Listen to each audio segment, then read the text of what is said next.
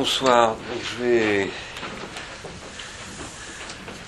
reprendre, euh, essayer de reprendre le cours des choses sur cette thématique euh, je vous rappelle quel est euh, le thème général de ces trois interventions.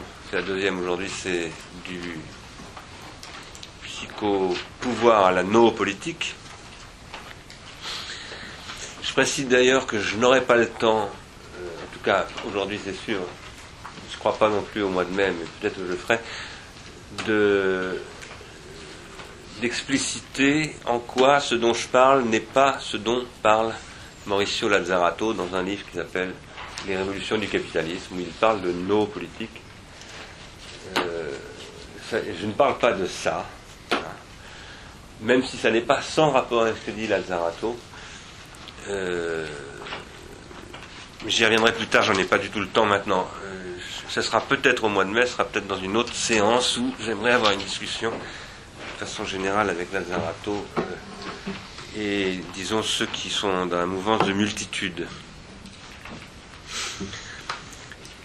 C'est le titre général des, trois séances, du pouvoir, la non politique, et la semaine passée, le titre c'était Les trois limites du capitalisme enfin exactement, c'était Face aux trois limites du capitalisme devenu cognitif, avec pour sous-titre Économiser signifie prendre soin. Et puis finalement, je n'avais pas pu traiter cette, euh, cette thématique parce que je ne suis pas arrivé à l'exposer même des trois limites du capitalisme. J'ai fait, comme ça m'arrive souvent, des improvisations et ces improvisations m'ont mis dedans dans mon, dans mon parcours. Donc je vais malheureusement pas pouvoir traiter tout ce que j'avais l'intention de faire. Aujourd'hui, je vais essayer de moins improviser mais en même temps de revenir sur les improvisations de la semaine dernière, parce que, euh, évidemment, euh, je me dis qu'elles avaient un certain intérêt, qu'il est intérêt d'y revenir un tout petit peu. La semaine passée, donc, j'avais en introduction imprévu ou impromptu euh, soulevé la question des relations entre ce que j'appelle le niveau 3 de l'organologie générale, c'est-à-dire le niveau des organisations sociales, avec les deux autres niveaux, les organes techniques ou artificiels, les artefacts, les pharmacas, autrement dit, d'une part, et d'autre part, l'organisation psychique et physiologique de l'individu euh, psychique. J'avais dit que le niveau 3, le niveau organisationnel, c'est le niveau de la thérapeutique. C'est là où, où sont définis ce que j'appelle les thérapeutiques. Et ces thérapeutiques, qui sont donc socialement construites, sont ce qui met en œuvre le niveau 2, qui est le niveau des pharmacas, donc le niveau de la pharmacologie. Et la, mise en œuvre de la pharmacologie du niveau 2 par le niveau 3, qui est donc la thérapeutique, a pour but de prendre soin du niveau 1. Le niveau 1 étant donc l'appareil psychique et l'appareil corporel qui est la réalité de cet appareil psychique. Sachant que, cependant, partant d'un point de vue simondonien, je pose que cet appareil psychique est toujours déjà psychosocial. C'est-à-dire que l'individu psychique n'est jamais simplement un individu psychique. Il est toujours déjà pris dans le niveau 3, qu'il intériorise, euh, dont il euh, dont il introjecte, on dirait avec euh, Freud, euh, les images, les, schèmes, euh, les symboles, etc. Et évidemment, ceci à travers le niveau 2. Autrement dit, on ne peut pas séparer ces trois instances. Cette séparation, comme aurait dit Aristote, est une, une séparation de dialecticien, c'est-à-dire c'est un découpage analytique, mais dans la réalité, ça ne se sépare pas. Par ailleurs, le niveau 1, c'est-à-dire l'individu qu'on appelle psychique, est aussi un acteur du thérapeutique. il peut être un thérapeute. Et bien entendu, il peut, c'est un, être libre qui peut intervenir au niveau 3. C'est un être social, donc il existe dans le niveau 3 en réalité, et il peut euh, en particulier prendre soin de lui-même. Il peut être thérapeute de lui-même. Il peut adopter des thérapeutiques qui lui sont absolument propres d'ailleurs. Moi je dirais d'ailleurs qu'un artiste, c'est un thérapeute. C'est quelqu'un qui prend soin de lui-même de manière absolument propre. Mais c'est vrai, pas simplement d'un artiste, c'est vrai d'un créateur. Mais cette prise de soin de soi ne veut pas dire qu'on est coupé des systèmes de soins dans lesquels on prend soin de soi de manière singulière. C'est un agencement, comme aurait dit Deleuze et Guattari, avec le niveau 3 via le niveau 2. Et en fait, si mon nom dirait, c'est une individuation de ce niveau 2 et de ce niveau 3. Sachant que je pose par ailleurs que une bonne façon de prendre soin, la seule façon qui vaille de prendre soin, c'est que prenons soin de moi-même, je prends nécessairement aussi soin des autres, sans forcément le vouloir. Si je prends soin de moi, je prends soin des autres. Autrement dit, prendre soin de soi, ça ne veut pas dire se conserver soi-même, ça ne veut pas dire se protéger, ça ne veut pas dire euh, protéger ses petites affaires. C'est pas ça prendre soin. Pas du tout ça. C'est affirmer. Et c'est affirmer en un sens euh, qui est l'affirmation d'une existence, telle que cette existence, pour s'affirmer comme existence, affirme aussi ce que j'appelle les consistances. Si je parle de tout ça, euh, qui sont des sujets euh, qui ne sont pas au cœur de mon propos normalement dans ce séminaire, dans ces trois séances de séminaire, c'est parce que ces considérants que j'ai développés déjà ailleurs et autrement, moins, manière moins synthétique que ça d'ailleurs, sont indispensables pour comprendre ce vers quoi je veux me rendre, et ça j'en parlerai à la séance du mois de mai, la prochaine séance, je crois qu'elle est en mai, c'est que si le niveau 2 maintenant, le niveau pharmacologique, déploie ce que j'ai décrit l'autre fois comme étant des systèmes automatisés de transindividuation. Autrement dit, ce que j'avais, c'est une manière euh, un peu technique et, et, je crois rigoureuse de désigner ce qu'on appelle les réseaux sociaux, ce dont on parlait la semaine dernière sous le nom de réseaux sociaux. Ces réseaux sociaux qui sont j'avais dit pourquoi la semaine dernière aussi, des grammatisations des relations sociales. Le stade de la grammatisation des relations sociales. Alors, si le niveau 2 déploie des systèmes automatisés de transindividuation par la grammatisation des relations sociales, alors il y a un danger extrêmement grand et extrêmement grave de confusion entre le niveau 2 et le niveau 3. Il y a un danger d'absorption du niveau 3 dans le niveau 2 c'est-à-dire de contrôle complet du psychosocial, du niveau 1 psychique et du niveau 3 social, par le niveau 2. Niveau 2 qui est lui-même contrôlé par des sociétés de contrôle et des technologies de contrôle, des, des, entreprises de contrôle.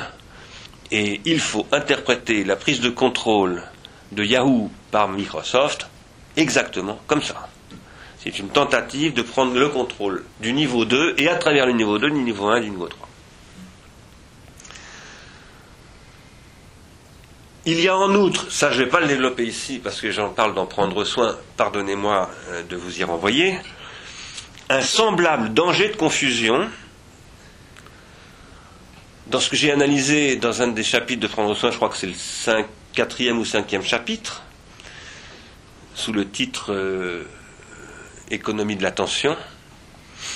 Il y a un, un livre américain qui s'appelle comme ça, Économie de l'attention, je le signale en passant, mais qui ne parle pas du tout de ça il y a un semblable danger de confusion, cette fois-ci non plus du niveau 2 et du niveau 3, mais du niveau 1 et du niveau 2, dans le fait que les technologies, les, sciences cognitives de la cognition de l'attention, j'ai essayé de le montrer, définissent l'attention exclusivement comme rétention.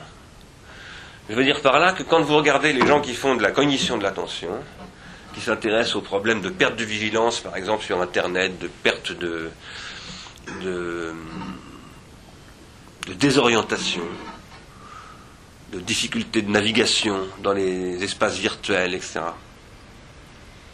Ce qu'il propose, c'est de mettre en place des systèmes de rétention automatisés, des rétentions tertiaires qui tendent à se substituer aux rétentions secondaires psychiques. Qu'est-ce que j'appelle les rétentions secondaires psychiques Quand par exemple vous déclarez sur un profilage, euh, sur Amazon ou je ne sais pas quoi, un certain nombre d'éléments qui vont faire qu'ensuite le système va vous proposer automatiquement un certain nombre de choses, vous débarrassez de, dispositifs attentionnels qui vous sont propres, qui sont fondés sur vos rétentions secondaires psychiques, et vous les confiez à un système de rétention tertiaire automatisé, technologique, industriel, et vous désapprenez à mettre en œuvre ces critères. C'est absolument évident. Et ça, c'est la traduction aujourd'hui dans les technologies numériques de ce que Phèdre dit, le dialogue de Platon, Phèdre, dit déjà à propos de l'hypomnésisme. Si je signale ça, c'est parce qu'il y a actuellement un danger à la fois du côté du niveau 1 et du côté du niveau 3 que le niveau 2 les absorbe. Et ça, c'est quelque chose d'extrêmement grave. Ça, c'est ce que j'appelle les problèmes d'écologie de l'attention. Je ferai d'ailleurs un séminaire à partir du mois de mai, pour enchaîner sur celui-ci, à l'Institut de recherche et innovation du Centre Pompidou, euh, qui s'appellera Écologie de l'attention, pour essayer de traiter de ces questions de manière précise. Je vais y inviter des chercheurs en économie de l'attention, en, cognition de l'attention, etc., en robotique, puisqu'il y a aussi une robotisation de l'attention, pour qu'on essaye d'ouvrir une discussion dont j'espère qu'elle sera généreuse, cordiale et détendue. Tout ça est une manière d'introduire la question des réseaux sociaux, tel que je l'avais indiqué en introduction la semaine dernière. Voilà. Je voudrais euh, maintenant ajouter autre chose pour commenter l'introduction improvisée de la, séance précédente, que j'ai réécoutée. Euh, ce que je ne fais pas souvent, mais là j'avais l'impression qu'il s'était dit des trucs intéressants, un petit peu euh, impromptus donc, et, et ça concerne en particulier la question du feu. J'ai souligné l'invocation par Hésiode du pharmacone sous le nom de feu, puros. Euh, je dois cette référence à la question du feu chez Hésiode comme étant la question du pharmacone. C'est pas ça, c'est moi qui le dis, mais, mais c'est aux analyses que Jean-Pierre Vernant a développées dans un livre formidable, magnifique, qui s'appelle À la table des hommes, qui est une vraie merveille écrit, coécrit avec euh, Marcel Détienne. Euh, Vernon a analysé le discours d'Hésiode sur le feu, sur ce qu'il en est du feu, et en particulier, il a montré que la question du feu, d'abord, c'est la question de prendre soin du feu. Le feu, il faut le conserver. Il faut l'entretenir, l'entretenir. Il faut le retenir, c'est-à-dire le contenir. Il n'y a pas de société civilisée sans feu, mais le feu est ce qui menace la civilisation en permanence. Et cette. Euh, la civilisation, on pourrait dire, c'est l'art du feu. C'est l'art du feu, mais du feu entendu en un sens euh, qui se précise à travers deux figures, et surtout une figure qui est Estia, la déesse du foyer. On dit, vous savez, c'est dans la langue, dans la langue classique, on dit un feu pour dire une maison. Euh, pardon Un foyer, mais on dit aussi un feu. Ça, ça, n'est plus usité, cette façon de parler, mais avant on disait un feu. Je passais, j'ai vu un feu, ça voulait dire une maison allumée, tout simplement. Et ce feu, il est tenu. Il est tenu chez les Grecs par Estia, qui est la déesse de la domesticité, c'est-à-dire de l'économie. C'est-à-dire de l'économie. Le feu, c'est ce qui s'économise. Et c'est ce qu'il faut d'abord savoir économiser. L'économie est l'économie du feu. Estia, déesse du foyer, Vernon nous dit dans un texte que j'ai pas eu du tout le temps de relire et encore moins de commenter euh, ce soir, mais qui s'appelle L'organisation de l'espace, dans Mythes et pensées chez les Grecs, tome 1. Estia a un interlocuteur, un partenaire, c'est Hermès, évidemment, Hermès m'importe ici parce que c'est celui qui apporte, à cause du feu que Prométhée a volé chez Héphaïstos, le dieu forgeron, le feu qui est l'attribut de Zeus lui-même, hein, c'est le, feu, c'est l'attribut divin, qui a été volé par Prométhée, qui a été mis entre les mains des mortels. Euh, Hermès, c'est celui qui est envoyé par Zeus pour éviter que les mortels s'entre-déchirant à cause du feu, parce que le feu a foutu le feu dans, leur relation, en quelque sorte. Hein. Ils sont entrés en guerre civile, ils se détruisent, ça c'est le mythe de Prométhée et d'Épiméthée. Euh, Zeus envoie Hermès porter à, aux mortels ce qu'on pourrait appeler les sentiments de la mesure, du métron, que sont Dike et Aidos, thématiques que j'ai souvent commentées. Justice et vergogne. Et je revient sur le fait que, par ailleurs, j'avais dit la semaine dernière, que le feu, c'est aussi le nom de l'amour, ou plus exactement du désir. C'est la métaphore du désir. Le feu, le feu, c'est aussi Pandora. C'est pas simplement euh, le feu qui est. Euh, Pandora représente l'excès du désir, la, passion, euh, la dépense qui détruit, qui détruit. Estia est une figure féminine du foyer, mais Pandora, qui est la traduction chez les mortels d'Estia, c'est celle qui risque de foutre le feu au foyer, de tout. Hésiode explique qu'elle épuise son mari dans son désir sexuel et qu'elle menace l'économie du foyer, la domesticité du foyer. Cette, situation qui est décrite par Vernon dans ce texte, c'est une situation qu'il appelle d'ambiguïté radicale de la situation des mortels, de pharmacologie, si vous préférez. Ici, le désir, c'est ce qui répond du pharmacone, de ce pharmacone qui est le feu. Euh, et qui en est aussi l'effet. Le feu, c'est ici ce qui, ce, qui pardon, ce qui décrit, à proprement parler, ça c'est Vernon qui l'explique, la condition tragique.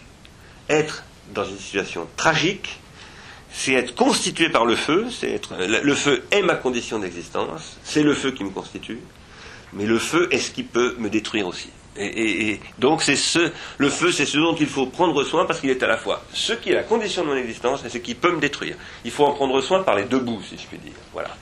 Ça, c'est très très important, à mon avis, euh, de le rappeler. Alors, si j'insiste sur ce point, c'est parce que, euh, par ailleurs, le foyer, qui donc euh, est un, dispositif technique où on, entretient le feu, où on cultive le feu, etc. C'est ce qui fonde la famille, c'est ce qui fonde aussi la filia. Parce que Estia, c'est le foyer au sens de la famille, c'est aussi le foyer de la tribu, c'est le foyer de la cité, c'est, ce qui constitue le cœur de la familiarité. Bref, c'est la base de la filia, donc de cette forme du désir, de l'amour, de l'amitié, sans laquelle il n'y a pas de politique, pas de communauté, pas de civilisation. Autrement dit, c'est ici l'attention dans sa dimension sociale, puisque le feu, il faut y faire attention, il faut porter attention, il faut en prendre soin, il faut en prendre soin, y compris dans ce qu'il a de social, en tant qu'il fonde la filia. Sans filia, sans feu, il n'y a pas de société, mais en même temps, c'est ça qui peut foutre le feu à la société tout le temps. Voilà. Alors, ces questions-là, euh, on les revisitera à l'époque des réseaux sociaux, les réseaux sociaux étant une nouvelle façon d'organiser une économie de cette filia. Et une façon aussi de détruire l'économie de cette filia. Comme tout pharmacone qui se respecte, il a les deux capacités en même temps.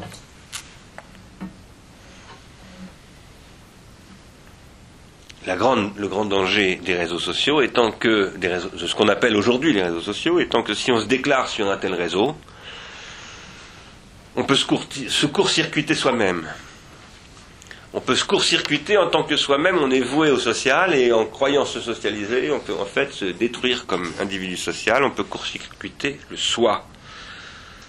On peut ne plus s'occuper de son soi, on peut laisser les autres s'occuper de votre soi, en quelque sorte, et autrement dit, on peut anéantir le soi. Bon, pour analyser ces faits, qui constitue le contexte spécifique à partir duquel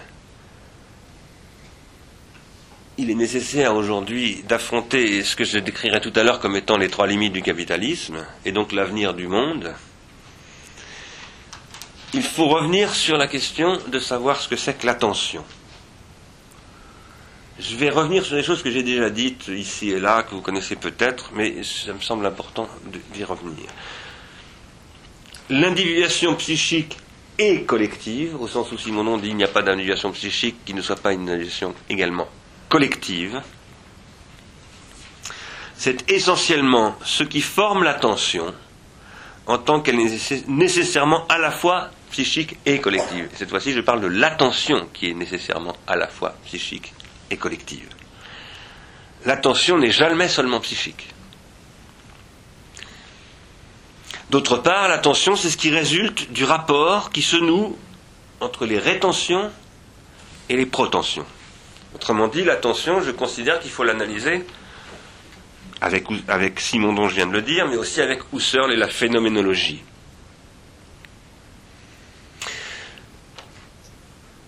D'autre part, ce rapport entre les rétentions et les protensions, et en particulier entre les rétentions primaires et les, protensions primaires, il est toujours médiatisé par ce que j'appelle les rétentions tertiaires. Qu'est-ce que c'est que les rétentions tertiaires? C'est ce qui permet la constitution de psychotechnologie et de sociotechnologie. Sachant que ce que j'appelais les réseaux sociaux, à l'instant, ce sont des sociotechnologies. Autrement dit, les rétentions et les protensions sont toujours médiatisées par des pharmacas, puisque les rétentions tertiaires, c'est le nom que je donne du point de vue phénoménologique à ce que parfois j'appelle avec Platon les pharmacas ou encore l'upomnésis.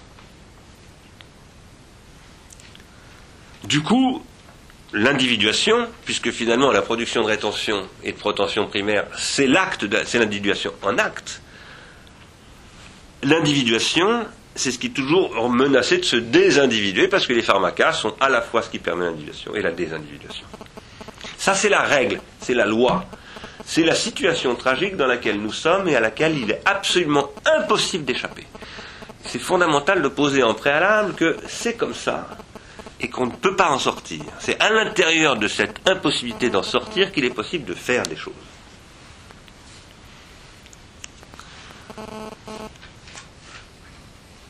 Et ici, ce qui est en jeu, c'est le feu. Hein. Euh, les protensions, ce que j'appelle les protensions, c'est les, attentes, c'est des anticipations, c'est-à-dire c'est ce qui est produit par le désir. Et le désir, c'est toujours déjà à la fois le pharmacone, pardon, oui, c'est toujours déjà à la fois le pharmacone que sont les rétentions tertiaires qui permettent d'agencer ces rétentions et ces protensions. Et c'est le désir, en tant que ce désir, il est structurellement addictif, excessif, il me dépasse toujours déjà, il déborde, il est autodestructeur, il est constitué par des pulsions qui tentent toujours à renverser les barrières dont l'économique et le désir tentent de les contenir. Ça, c'est Estia. C'est Estia qui cherche à contenir tout ça, mais en même temps, ça déborde régulièrement. Tout le temps, je dirais même. Alors, j'ai très souvent expliqué pourquoi, selon moi, euh, euh, enfin pas selon moi, pourquoi, euh, selon Husserl plutôt, il faut distinguer la rétention primaire de la rétention secondaire, et, quel est le rapport entre la rétention et la protension. J'ai très souvent fait en me rapportant au discours de Husserl dans les leçons sur le temps, où il dit imaginez la mélodie, comment fonctionne une mélodie, etc. La rétention primaire, c'est ce qui fait que dans la note qui enchaîne sur la note précédente, je regarde le mémoire la note précédente, euh, sinon la note suivante ne sonnerait pas comme une note mais comme un son, etc., etc. Ça, ça fait des années que je développe ça. Maintenant, je voudrais vous proposer de revenir à cette question et en parlant plus de mélodie, mais de phrases. La rétention primaire, c'est ce qui se produit, par exemple, lorsque vous m'écoutez parler, en ce moment même. Et vous m'écoutez parler, et en m'écoutant parler, vous rapportez un verbe que je suis en train d'employer, par exemple le verbe employer, ou être, je suis en train d'employer, à un sujet qui l'a précédé, en l'occurrence je, moi, qui vous parle. Sujet ou euh, un, autre sujet qui n'est pas forcément moi. Par exemple, qui peut être euh, un objet dont je parlais précédemment et dont je fais tout à coup un sujet et que je vais désigner par un pronom personnel. Il, par exemple, qui va fonctionner comme ce qu'on pourrait appeler une anaphore, un anaphorique. Cet anaphorique, qu'est-ce qui fait qu'il est capable de se remplir d'un contenu? C'est qu'il est rétentionnellement chargé de manière primaire ce qu'on appelle un anaphorique, c'est un mot qui sert à euh, redire un même mot sans le, répéter. Hein. Je lui, j'ai dit à euh, Alain Giffard quelque chose tout à l'heure. Il m'a répondu ça. il, c'est un anaphorique dans ce cas. En fait, c'est un pronom personnel, mais qui joue un rôle anaphorique. Et en fait, euh, quand vous écoutez un discours comme celui que je suis en train de tenir, il y a plein d'anaphores qui se produisent. pour que vous puissiez les conserver, il faut que vous soyez attentif. Si vous avez perdu le fil, autrement dit l'attention, les anaphores ne fonctionnent plus. Le point de départ anaphorique a disparu de mon propos là, Euh, mais en même temps vous le retenez. Donc il est toujours présent. Il n'est plus présent de manière perceptuelle, mais il est présent de manière intentionnelle. Dit Husserl. Intentionnellement, il est toujours présent. Il constitue le maintenant de mon discours. Et la manière dont il est présent, eh bien, la grammaire décrit que, par exemple, c'est une conjugaison. C'est-à-dire que ce truc anaphorique est présent dans ce verbe sur le mode de la conjugaison, disons à l'indicatif du présent, par exemple, première personne du singulier, comme ou bien sous la forme d'un accord entre un participe et, et un objet, etc., etc. La grammaire décrit des relations rétentionnelles en réalité, et protentionnelles primaires.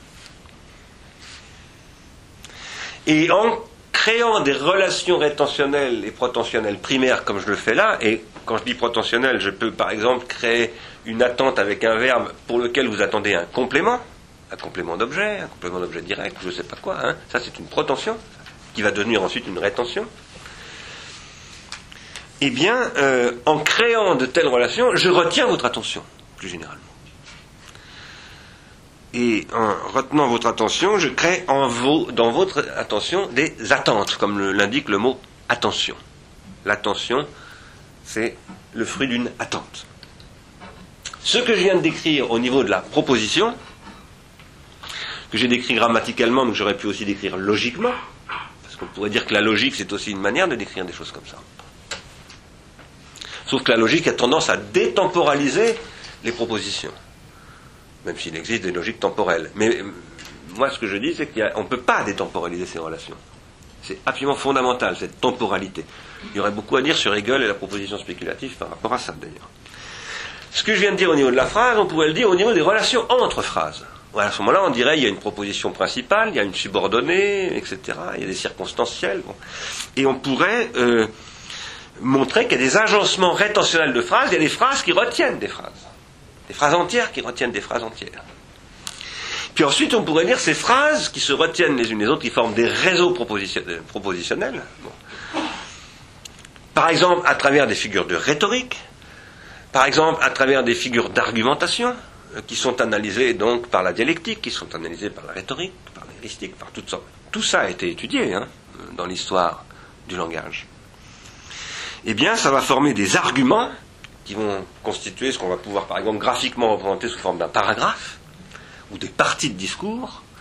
Et ensuite, on va ces arguments les agencer avec d'autres arguments. Alors, par exemple, on va dire il y a la thèse, l'antithèse et la synthèse. C'est une façon extrêmement convenue de parler. Sont, mais il y a toutes sortes d'autres agencements de ce type-là. Appelons tout ça de la composition. On peut composer des rétentions et des protensions pour produire quoi? De l'attention. Attention qui constitue des enchaînements, car finalement le sujet, le verbe enchaîne sur le sujet, la phrase enchaîne sur la contre-phrase, etc., etc. Tout ça, ce sont des enchaînements. Lyotard appelait ça comme ça. Il s'était intéressé à ces questions dans un livre qui s'appelle, euh, comment d'ailleurs, je ne me souviens plus maintenant. Non, c'est pas dans Discours Figure, c'est dans. Euh, euh, bon, ça me reviendra. Ça me reviendra. C'est dans ces enchaînements que se produit une attention, mais qui cette attention ne se produit que s'il se produit également une co-individuation. Tout ce que je viens de décrire en ce moment, là à l'instant, en, en, vous prenant, si je puis me permettre, en exemple, et en me prenant en exemple, et en prenant en exemple le discours que je vous tiens et que je me tiens, c'est une co-individuation, c'est-à-dire que ces processus attentionnels que j'essaye de produire là, ce séminaire est un dispositif attentionnel, ne marche que si, vous, si nous nous co-individuons dans ce processus attentionnel. Si ce n'était pas le cas, ça ne marcherait plus du tout. Il n'y aurait plus d'attention, il y aurait plus le sujet s'agencerait plus au verbe ou la phrase à la contre-phrase, etc., etc. Et vous diriez qu'est-ce que c'est de cette bouillie pour chat à laquelle je comprends rien, je m'emmerde et je m'en vais. La question étant qu'ici, bien entendu, ça ne peut marcher. Vous ne pouvez rétentionnaliser et protentionnaliser votre attention que si vous mobilisez vos rétentions secondaires psychique. C'est-à-dire que c'est depuis vos capacités rétentionnelles spécifiques, dire votre histoire, tous vos dispositifs rétentionnels psychiques, que ces agencements et ces enchaînements rétentionnels et protentionnels qui produisent de l'attention produisent en fait, je ne sais pas combien il y a de personnes dans la salle, une soixantaine, 60 euh, attentions différentes. 60 singularités dans ce qui est en train de se produire, et ces singularités, appelons ça du sens. C'est du sens. Normalement, si ça fonctionne, si ça produit vraiment de l'attention, en fait, ce que ça produit, c'est du sens. Ce sens est d'ailleurs, j'en ai parlé ailleurs, euh, ce qui, je crois, moi, canalise de l'inattendu. J'en avais parlé pour commenter ce fameux archi connu fragment de Héraclite qui dit qu'il n'espère, n'espère pas une. Je peux retrouver d'ailleurs la formule tout à coup. Il n'atteindra pas l'inespéré. C'est quelque chose comme ça. excusez-moi, j'écorche énormément euh, la, formule d'Héraclite, euh, fort commenté en particulier par euh, Maurice Blanchot, René Char, Heidegger, etc. Il y a de l'inattendu. Si ça fonctionne, cette attention dont je parle là, c'est dans la mesure où tout ce que je suis en train de dire, c'est vous qui le dites, c'est vous qui le projetez, depuis votre propre fond rétentionnel, dans les rétentions et les protensions que je produis, vous projetez un fond rétentionnel et potentionnel qui vous est propre. C'est pour ça que chacune et chacun d'entre vous entend ce qui est dit ici différemment. Et cette, entre guillemets, propriété, je pose que c'est votre fond inattendu. C'est-à-dire que si ce que je suis en train de dire fait sens pour vous, c'est que c'est en train de libérer des rétentions que j'appelle parfois des archi-rétentions ou des archi-protensions qui sont enfouies qui sont refoulés, qui sont contenus dans l'inconscient, et qu'à un moment donné, une façon de parler, en tant qu'elle prend soin de quelque chose, en tant qu'elle est attentive, libère. Or ça, euh, c'est ce dont le but est, dans un séminaire comme celui-là, de le transformer en processus de transindividuation, c'est-à-dire en signification. Pas seulement en sens singulièrement produit par chacun d'entre nous, mais à un, moment donné en, un jeu de signification sur lesquels nous allons plus ou moins converger comme des attracteurs qui nous attireraient pour nous amener à nous dire oui, en effet, euh, finalement, dans ce séminaire, on a parlé des trois limites du capitalisme. On a dit, et oui, en effet, on, est tombé d'accord sur le fait qu'il y a quelque chose qui se joue là euh, et qui euh, constitue une nouvelle signification. Qu'est-ce que c'est que cette signification? C'est quelque chose qui va métastabiliser les différents sens qui vont se produire ici, singularité, vers un attracteur commun, ça va converger pour produire quoi? Ce que j'appelle des rétentions et des protensions secondaires collectives, qui vont caractériser ce séminaire. On va dire dans ce séminaire, il, s'est produit des rétentions et des protensions secondaires collectives, qui se sont mutualisées, qu'on produit une espèce de foyer, d'ailleurs de, de filia. Et ces foyers, ce foyer, cette filia, c'est ce qui a produit en réalité des nouveaux circuits dans la transindividuation. La question de la transindividuation, telle que Simonon la pose, ou plutôt telle que je la pose à partir de Simonon, parce que Simonon n'a jamais parlé de transindividuation, il parle du transindividuel. C'est la question de la formation de l'attention. Voilà ce que je crois. Et si j'ai insisté aujourd'hui autant sur la question de la langue pour penser la rétention et la protention, c'est d'abord parce que c'est toujours à partir de la langue que la philosophie a pensé tout ça. On peut d'ailleurs le regretter. Le logocentrisme dont on parlait Derrida, d'une certaine manière, c'est ça. On peut le regretter beaucoup, mais en même temps, c'est pas par hasard. C'est parce que la langue, c'est le milieu grammatisé en premier lieu. Et c'est là que se passent les contrôles attentionnels, rétentionnels et protentionnels, que sont par exemple les formalisations grammaticales, rhétoriques, etc., euh, etc. À cet égard, je voudrais dire. Alors, et d'autre part, excusez-moi, c'est aussi ça que Simonon pense fondamentalement quand il parle du transindividuel. C'est-à-dire qu'il pense quand même, quand il, le fait qu'il parle de signification, n'est quand même pas hasardeux. Même s'il dit très explicitement que la signification ne se réduit absolument pas au linguistique, hein, c'est toute la force justement de cette façon de penser de Simonon, il n'en reste pas moins que le mot signification vient d'une théorie du signe qui elle-même vient d'une théorie de la grammaire, etc., etc., et qu'il y a toute une histoire là qui passe par l'écriture et la grammaire. Cela étant, petite incidente, je vous l'ai dit tout à l'heure, j'ai réécouté la séance de la semaine dernière, enfin le début, pour essayer de récupérer les deux ou trois trucs intéressants qui étaient sortis de ces improvisations. Comme vous le constatez, je suis toujours finalement dans l'introduction, on n'a toujours pas attaqué les trois limites du capitalisme. Bon, mais ça va venir, la tendance en approche. Euh, et en m'écoutant, en me réécoutant, ce qui n'est jamais euh, facile de se réécouter, je me suis dit que désormais, décidément, nous vivons dans une langue désaccordée. Je veux dire par là que, réécoutant mon introduction de la semaine dernière, je me suis aperçu que je faisais ce que je dénonce si souvent, ces derniers temps en particulier, et qui me fait tant souffrir, à savoir ne pas accorder correctement les mots entre eux. Je me suis aperçu en réécoutant qu'il m'arrivait de faire des choses que je déteste, de ne pas accorder un participe passé, par exemple, correctement, de mettre au masculin quand il est féminin ou, au singulier quand il est pluriel, etc. Chose dont vous avez dû vous apercevoir qu'on entend ça partout. Il y a énormément de gens qui ne font plus les accords. Et je me suis aperçu que j'en faisais partie. je ne savais pas, j'ai eu la mauvaise surprise de m'en apercevoir. Je dois dire que je, trouve que c'est le cas chez beaucoup de gens. Mais je connais aussi des gens qui ne font jamais cette faute de langage. Cette faute de langage est extrêmement répandue et je crois qu'elle est un symptôme d'une maladie de l'attention. Une langue désaccordée, c'est une langue qui pour moi ne fait pas attention à ce dont elle parle, pas pleinement attention. Je ferme cette... Euh, je close cette euh, incidente.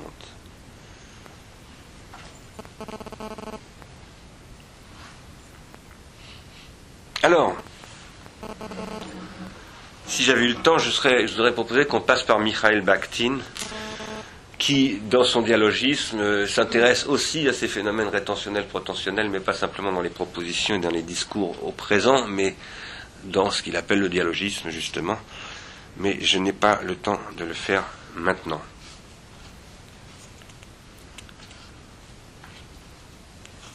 Si on, s'arrêtait maintenant et que on prenne ce truc, cet enregistreur MP3, qu'on stoppe la séance et qu'on dise maintenant on va réécouter, ou qu'on se dise chacun d'entre nous va écouter ça dans son coin, eh bien on s'apercevrait que la, la, répétition produit de la différence. C'est-à-dire que réécoutant ce discours, on y entendrait des choses qu'on n'y avait pas entendues la première fois. On constaterait pratiquement qu'en fait, écouter, c'est sélectionner. Et qu'une rétention est toujours en réalité une sélection. Que donc il n'y a jamais de rétention passive, que la rétention est toujours active et qu'elle est toujours filtrée par des rétentions secondaires.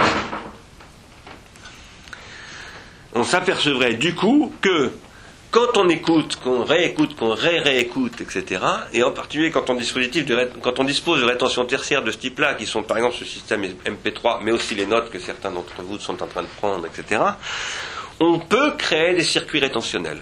on peut les agrandir, on peut approfondir, on peut produire ce qu'on appellerait dans une, une langue classique, mais qui m'intéresse ici beaucoup, de l'herméneutique herméneutique qui renvoie à la relation entre Hermès et Estia d'ailleurs. On s'apercevrait qu'on crée des circuits de transindividuation et que ces circuits peuvent être manipulés de toutes sortes de manières. Ce qui permet de répéter un discours, par exemple sous la forme d'un enregistrement au format MP3, c'est une rétention tertiaire au même titre que ce que je suis en train de lire là en ce moment, par exemple. Hein, euh, pas simplement que ce magnétophone que je suis en train de lire et qui me permet de répéter moi-même un discours que j'ai élaboré précédemment, ailleurs, chez moi, antérieurement. C'est ça que Platon appelle le pharmacone hypomnésique. Un tel pharmacone, ce qu'il permet de produire, ce sont des effets attentionnels. c'est-à-dire des agencements rétentionnels et protentionnels, par l'existence desquels il est tout à fait justifié de définir ce pharmacone comme un dispositif psychotechnique, puisqu'il est capable d'attraper quoi? La vie intime de la psyché. La rétention primaire et la protention primaire, c'est ce qu'il y a de plus intime dans la psyché. Un tel dispositif permet donc de contrôler des agencements rétentionnels et protentionnels en vue de produire des effets attentionnels. Ça aujourd'hui, c'est quelque chose qui est étudié de manière systématique, extrêmement précise par le marketing et tout ce qui accompagne le marketing et beaucoup de choses accompagnent le marketing. C'est systématiquement étudié, y compris dans les couches neurologiques, c'est-à-dire dans les effets euh, organologiques, dans les couches organologiques de ce qui se passe dans le système, euh, système nerveux central. Quand on observe très précisément les effets que produit un discours rhétorique marketing en utilisant l'imagerie cérébrale, ce qui se fait maintenant de manière courante, on explore très systématiquement comment ces circuits euh, que j'appelle de transindividuation se traduisent par des circuits synaptiques. Et effectivement, ils se traduisent par des circuits synaptiques qui se métastabilisent à travers des molécules qui sont dans le cerveau, euh, qui sont de la matière grise. Et aujourd'hui, on sait matériellement analyser toutes ces choses-là. Mais c'est toujours la même question que ce que Platon posait à travers le problème de l'hypomnésis qui est euh, en jeu. Simplement, le, matériel euh, et le, corpus scientifique, les moyens d'analyse de tout ça, s'est développé à un niveau absolument inimaginable. De tels agencements de rétention et de protention qui produisent des effets attentionnels, n'oublions pas qu'ils sont comme du feu. Comme le dit Maurice Blanchot, qui croit manipuler l'opinion est toujours emporté par elle. Il ne dit pas ça comme ça, mais euh, c'est dans l'entretien infini. Il y a un texte extraordinaire de Blanchot sur l'opinion qui dit celui qui croit qu'il peut contrôler et manipuler l'opinion est toujours emporté par l'opinion. Je m'adresse ici en particulier à Nicolas Sarkozy. Euh, qui veut manipuler les circuits rétentionnels et protentionnels de manière absolument euh, systématique, le paiera à tous les coups. Pas forcément tout de suite, mais il le paiera forcément. Ça, c'est ce que dit Blanchot. Et c'est aussi ce que dit Hésiode lorsqu'il dit ça, c'est le feu. Et le feu, c'est dangereux. On ne peut pas faire n'importe quoi avec du feu. C'est aussi ça qu'étudie Husserl lorsqu'il étudie l'origine de la géométrie, les conditions génétiques de la géométrie dans l'apparition du pharmacone qu'est l'écriture, dont il dit d'un seul coup, sans l'écriture, pas de géométrie et où il montre que, euh, du coup, euh, l'écriture que critique Platon comme pharmacone peut créer des courts-circuits, certes, mais elle peut aussi créer ces très longs circuits, comme ce qu'on appelle par exemple le nous géométrique. Les relations qu'on peut nouer entre Thalès ou Euclide et Riemann. Hein. Donc, on voit bien ici comment la rétention tertiaire permet d'agencer des rétentions primaires et des rétentions secondaires avec des protensions primaires et des protensions secondaires pour créer des circuits de transindividuation qui peuvent être ou courts ou long. Et ça, c'est ce que je décris comme étant la question du soin. Puisque faire attention, c'est prendre soin. Or, faire attention, c'est-à-dire prendre soin, c'est aussi économiser. Aujourd'hui, nous avons affaire à une situation où les rétentions tertiaires sont devenues des formes mnémotechnologiques, et non plus simplement mnémotechniques, mais aussi socio-technologiques et psychotechnologiques, d'extériorisation de la vie psychique, mais également de la vie sociale. Ce n'est pas simplement la vie psychique qui est en jeu, c'est aussi la vie sociale, sous forme de systèmes de aim traces, comme on les appelle au laboratoire du LIRIS à, Lyon, qui est un laboratoire du CNRS avec lequel je travaille, ce qu'on appelle les traces modélisées, qu'on est capable de, de, traiter comme dispositifs rétentionnels plus ou moins automatisés. Mais ces dispositifs rétentionnels plus ou moins automatisés, ils ne sont rien d'autre que ce dont parlent les mots et les choses, l'archéologie du savoir, surveiller et punir, l'écriture euh, de, soi, les techniques de soi, etc. Tous ces trucs dont parle Foucault depuis le début jusqu'à la fin de l'œuvre de Foucault, hein, sous des noms divers, avec des discours variables et parfois, à mon avis, parfois assez contradictoires. Et ces dispositifs, ce sont, en tant que ce sont des systèmes attentionnels, et rétentionnels et donc protentionnels, qui sont ce que j'appelle des dispositifs rétentionnels, qui sont des rétentions tertiaires, conditionnent les, systèmes d'attention, c'est-à-dire les systèmes de soins, c'est-à-dire ce que Foucault désigne à la fin comme étant le biopouvoir euh, et la biopolitique, en tant que système de soins, en tant qu'une certaine organisation par la bourgeoisie du système de soins. En ce moment, alors, j'ai déjà dit, j'y reviens pas, que, à mon avis, Foucault a complètement raté la question du psychopouvoir, parce qu'aujourd'hui, les systèmes attentionnels sont bien plus des systèmes qui prennent soin, enfin, qui prennent soin, qui contrôlent les dispositifs euh, psychiques que les dispositifs corporels. Ce qui est en jeu, c'est plus tellement la fécondité de la population ou sa mortalité et tout ça. C'est toujours en jeu, bien entendu, mais c'est plus ça l'enjeu d'aujourd'hui. L'enjeu d'aujourd'hui, c'est le, c'était le psychopouvoir. Tel que vers 1920, les technologies se mettent en place avec le conseil d'Edward Bernays, neveu de Freud.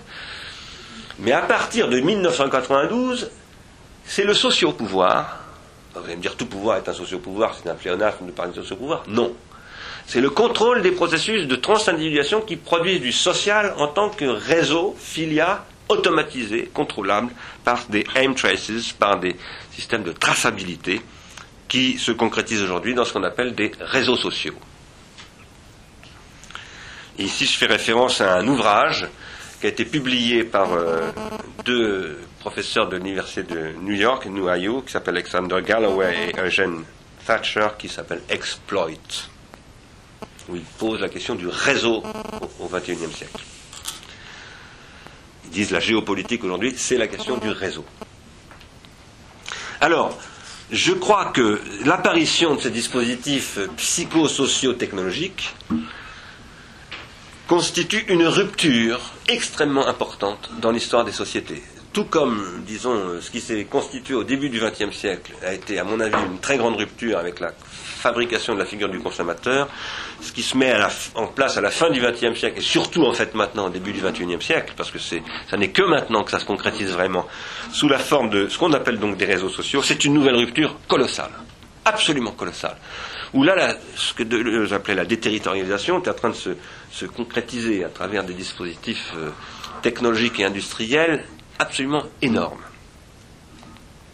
Et je considère que nous sommes face à cette rupture colossale, nous sommes face à, la croisée des chemins, à une croisée des chemins. Croisée des chemins dont je pense que euh, peut conduire soit à ce que j'avais appelé par une figure métaphorique euh, il y a quelques années euh, la fourmilière numérique,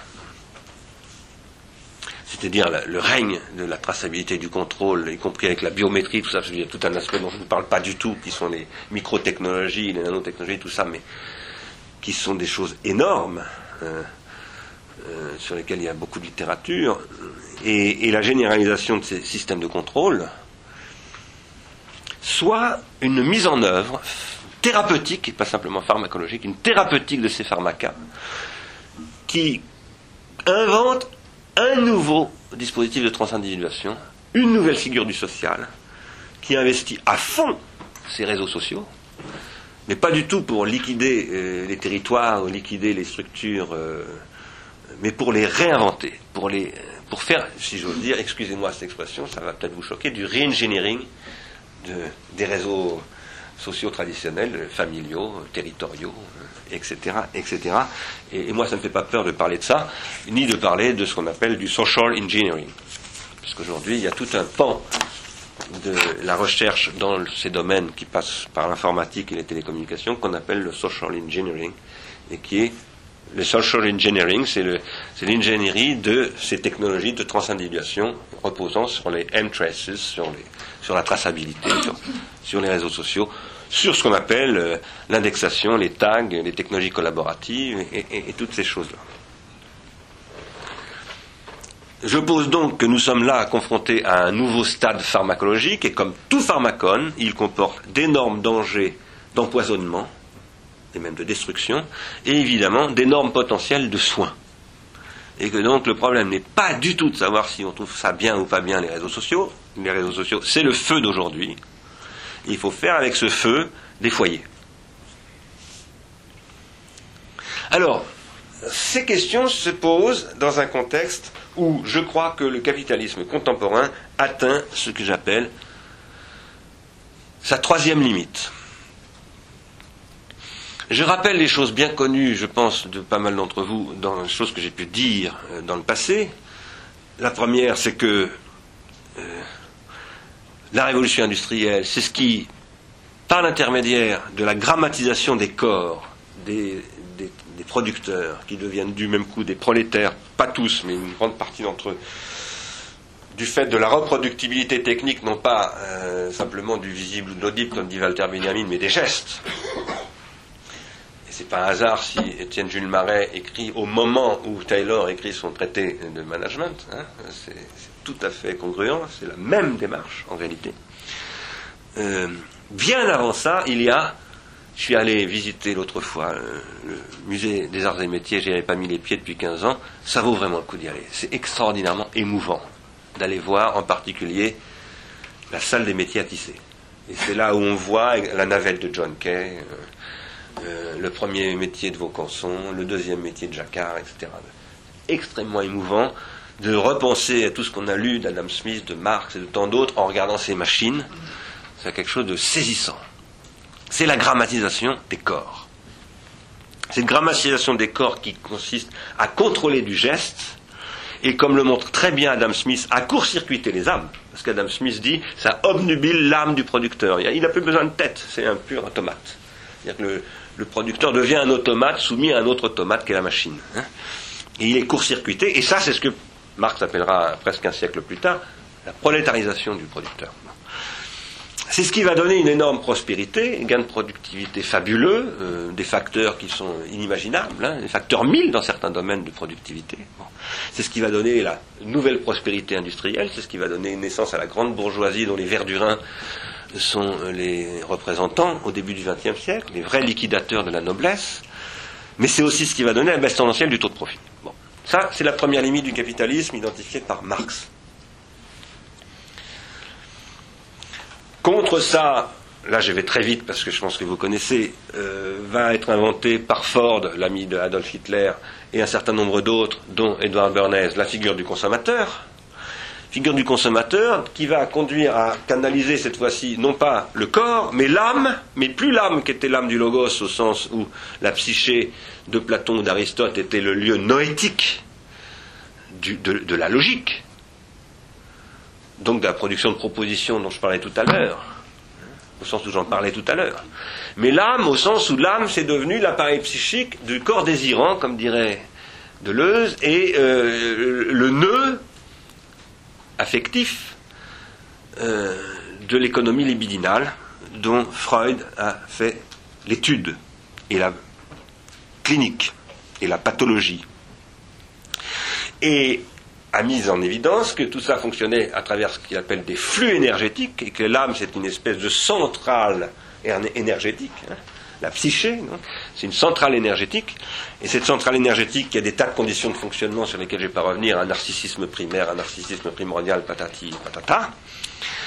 On va l'exploiter, et son exploitation ça c'est la thèse que j'ai développée, va conduire progressivement à court-circuiter toutes les conditions de cette économie, en particulier les conditions de ce que j'appelle l'identification primaire. On va court-circuiter les procédures d'identification primaire et bien d'autres choses qui vont conduire finalement, y compris parce que je décrivais tout à l'heure en introduction, c'est-à-dire confusion de l'attention avec les rétentions, etc., à finalement détruire le désir comme économie et du coup à libérer les pulsions. Cette baisse tendancielle de l'énergie libidinale, c'est ce que j'appelle la deuxième limite du capitalisme. Et ça se produit à partir du moment où le biopouvoir est devenu un psychopouvoir comme way of life, comme production d'un mode de vie. Mais un mode de vie qui détruit les existences et qui les transforme en pure subsistance. Je développe pas ça parce que ça a été beaucoup développé dans le passé et c'est aussi beaucoup de choses dont on parle à l'ars industrielle. Aujourd'hui, nous rencontrons, je dis aujourd'hui, ça n'est pas en fait vraiment aujourd'hui, ça date déjà de plusieurs décennies, en réalité, nous avons rencontré cette question vraiment en 70, enfin dans les années 70, mais nous n'avons pris conscience vraiment planétairement que tout récemment, la troisième limite du capitalisme, je dis dans les années 70 parce que c'est le rapport halte à la croissance, c'est la crise du pétrole, c'est les effets de la post-coloniaux, du fait que tout à coup les propriétaires de l'OPEP on dise ça suffit maintenant, ça c'est notre propriété et c'est nous qui allons définir son prix, ça s'appelle le pétrole. Et c'est la, fin des Trente Glorieuses et le début de la crise de l'État-providence, c'est-à-dire d'un système, d'un système de soins qui avait été mis en place euh, dans un keynésianisme généralisé euh, après la, crise qui, était un effet de la baisse tendancielle du taux de profit, hein, donc de la première limite du capitalisme. Et euh, cette troisième limite qui, qui s'annonce dans les années 70, qui est en France formalisée par René Passet sous le nom d'économique et le vivant, c'est ce que nous rencontrons tout à coup euh, de manière planétaire et évidente lorsque, par exemple, Albert Gore reçoit le prix Nobel avec le GIEC euh, pour les travaux qu'il fait pour alerter la population mondiale de son danger imminent de disparition et de la nécessité absolue de lutter contre quoi? Cette troisième limite du capitalisme qui consiste exactement, pour moi, dans ce que disait René Passet, à savoir le passage aux limites du système techno-industriel qui consiste à détruire les conditions de son propre fonctionnement. Non plus simplement en épuisant l'énergie libidinale, qu'est-ce que j'appelle maintenant, j'y reviendrai, je l'avais déjà dit la semaine dernière, l'énergie de l'existence, mais bien d'épuiser l'énergie de la subsistance. Pourquoi? Bah, C'est pas du tout évidemment euh, euh, innocent et, angélique de la part du patron, du PDG de Nestlé d'avoir fait cette déclaration tonitruante hier ou avant-hier sur euh, la menace alimentaire qui pèse sur la planète, mais cette menace est tout à fait réelle. Bien entendu, si Nestlé dit ça, c'est tout simplement parce que le, prix des matières premières avec lesquelles il travaille est en train de monter à un tel point qu'il a des marges bénéficiaires qui se réduisent énormément, qu'il a une pression des États, etc. Et qu'il s'inquiète énormément de est-ce qu'il ne va pas finir dans le rouge euh, son année. Nestlé, qui est un groupe qui se porte par ailleurs extrêmement bien. N'empêche que s'il en est amené à dire ça, c'est qu'il y a d'énormes contradictions dans le système qui font que les conditions de viabilité même du système, alors là pour le coup biopolitique et pas psychopolitique, ne sont plus réunies. Il n'y a plus d'énergie primaire de subsistance, en particulier l'énergie qui fait tourner les machines qu'on appelle les hydrocarbures et, autres énergies du même genre. Il y a des pénuries alimentaires chez les producteurs riches et civilisés que nous sommes, qui s'annoncent et qui sont très inquiétantes, etc., etc.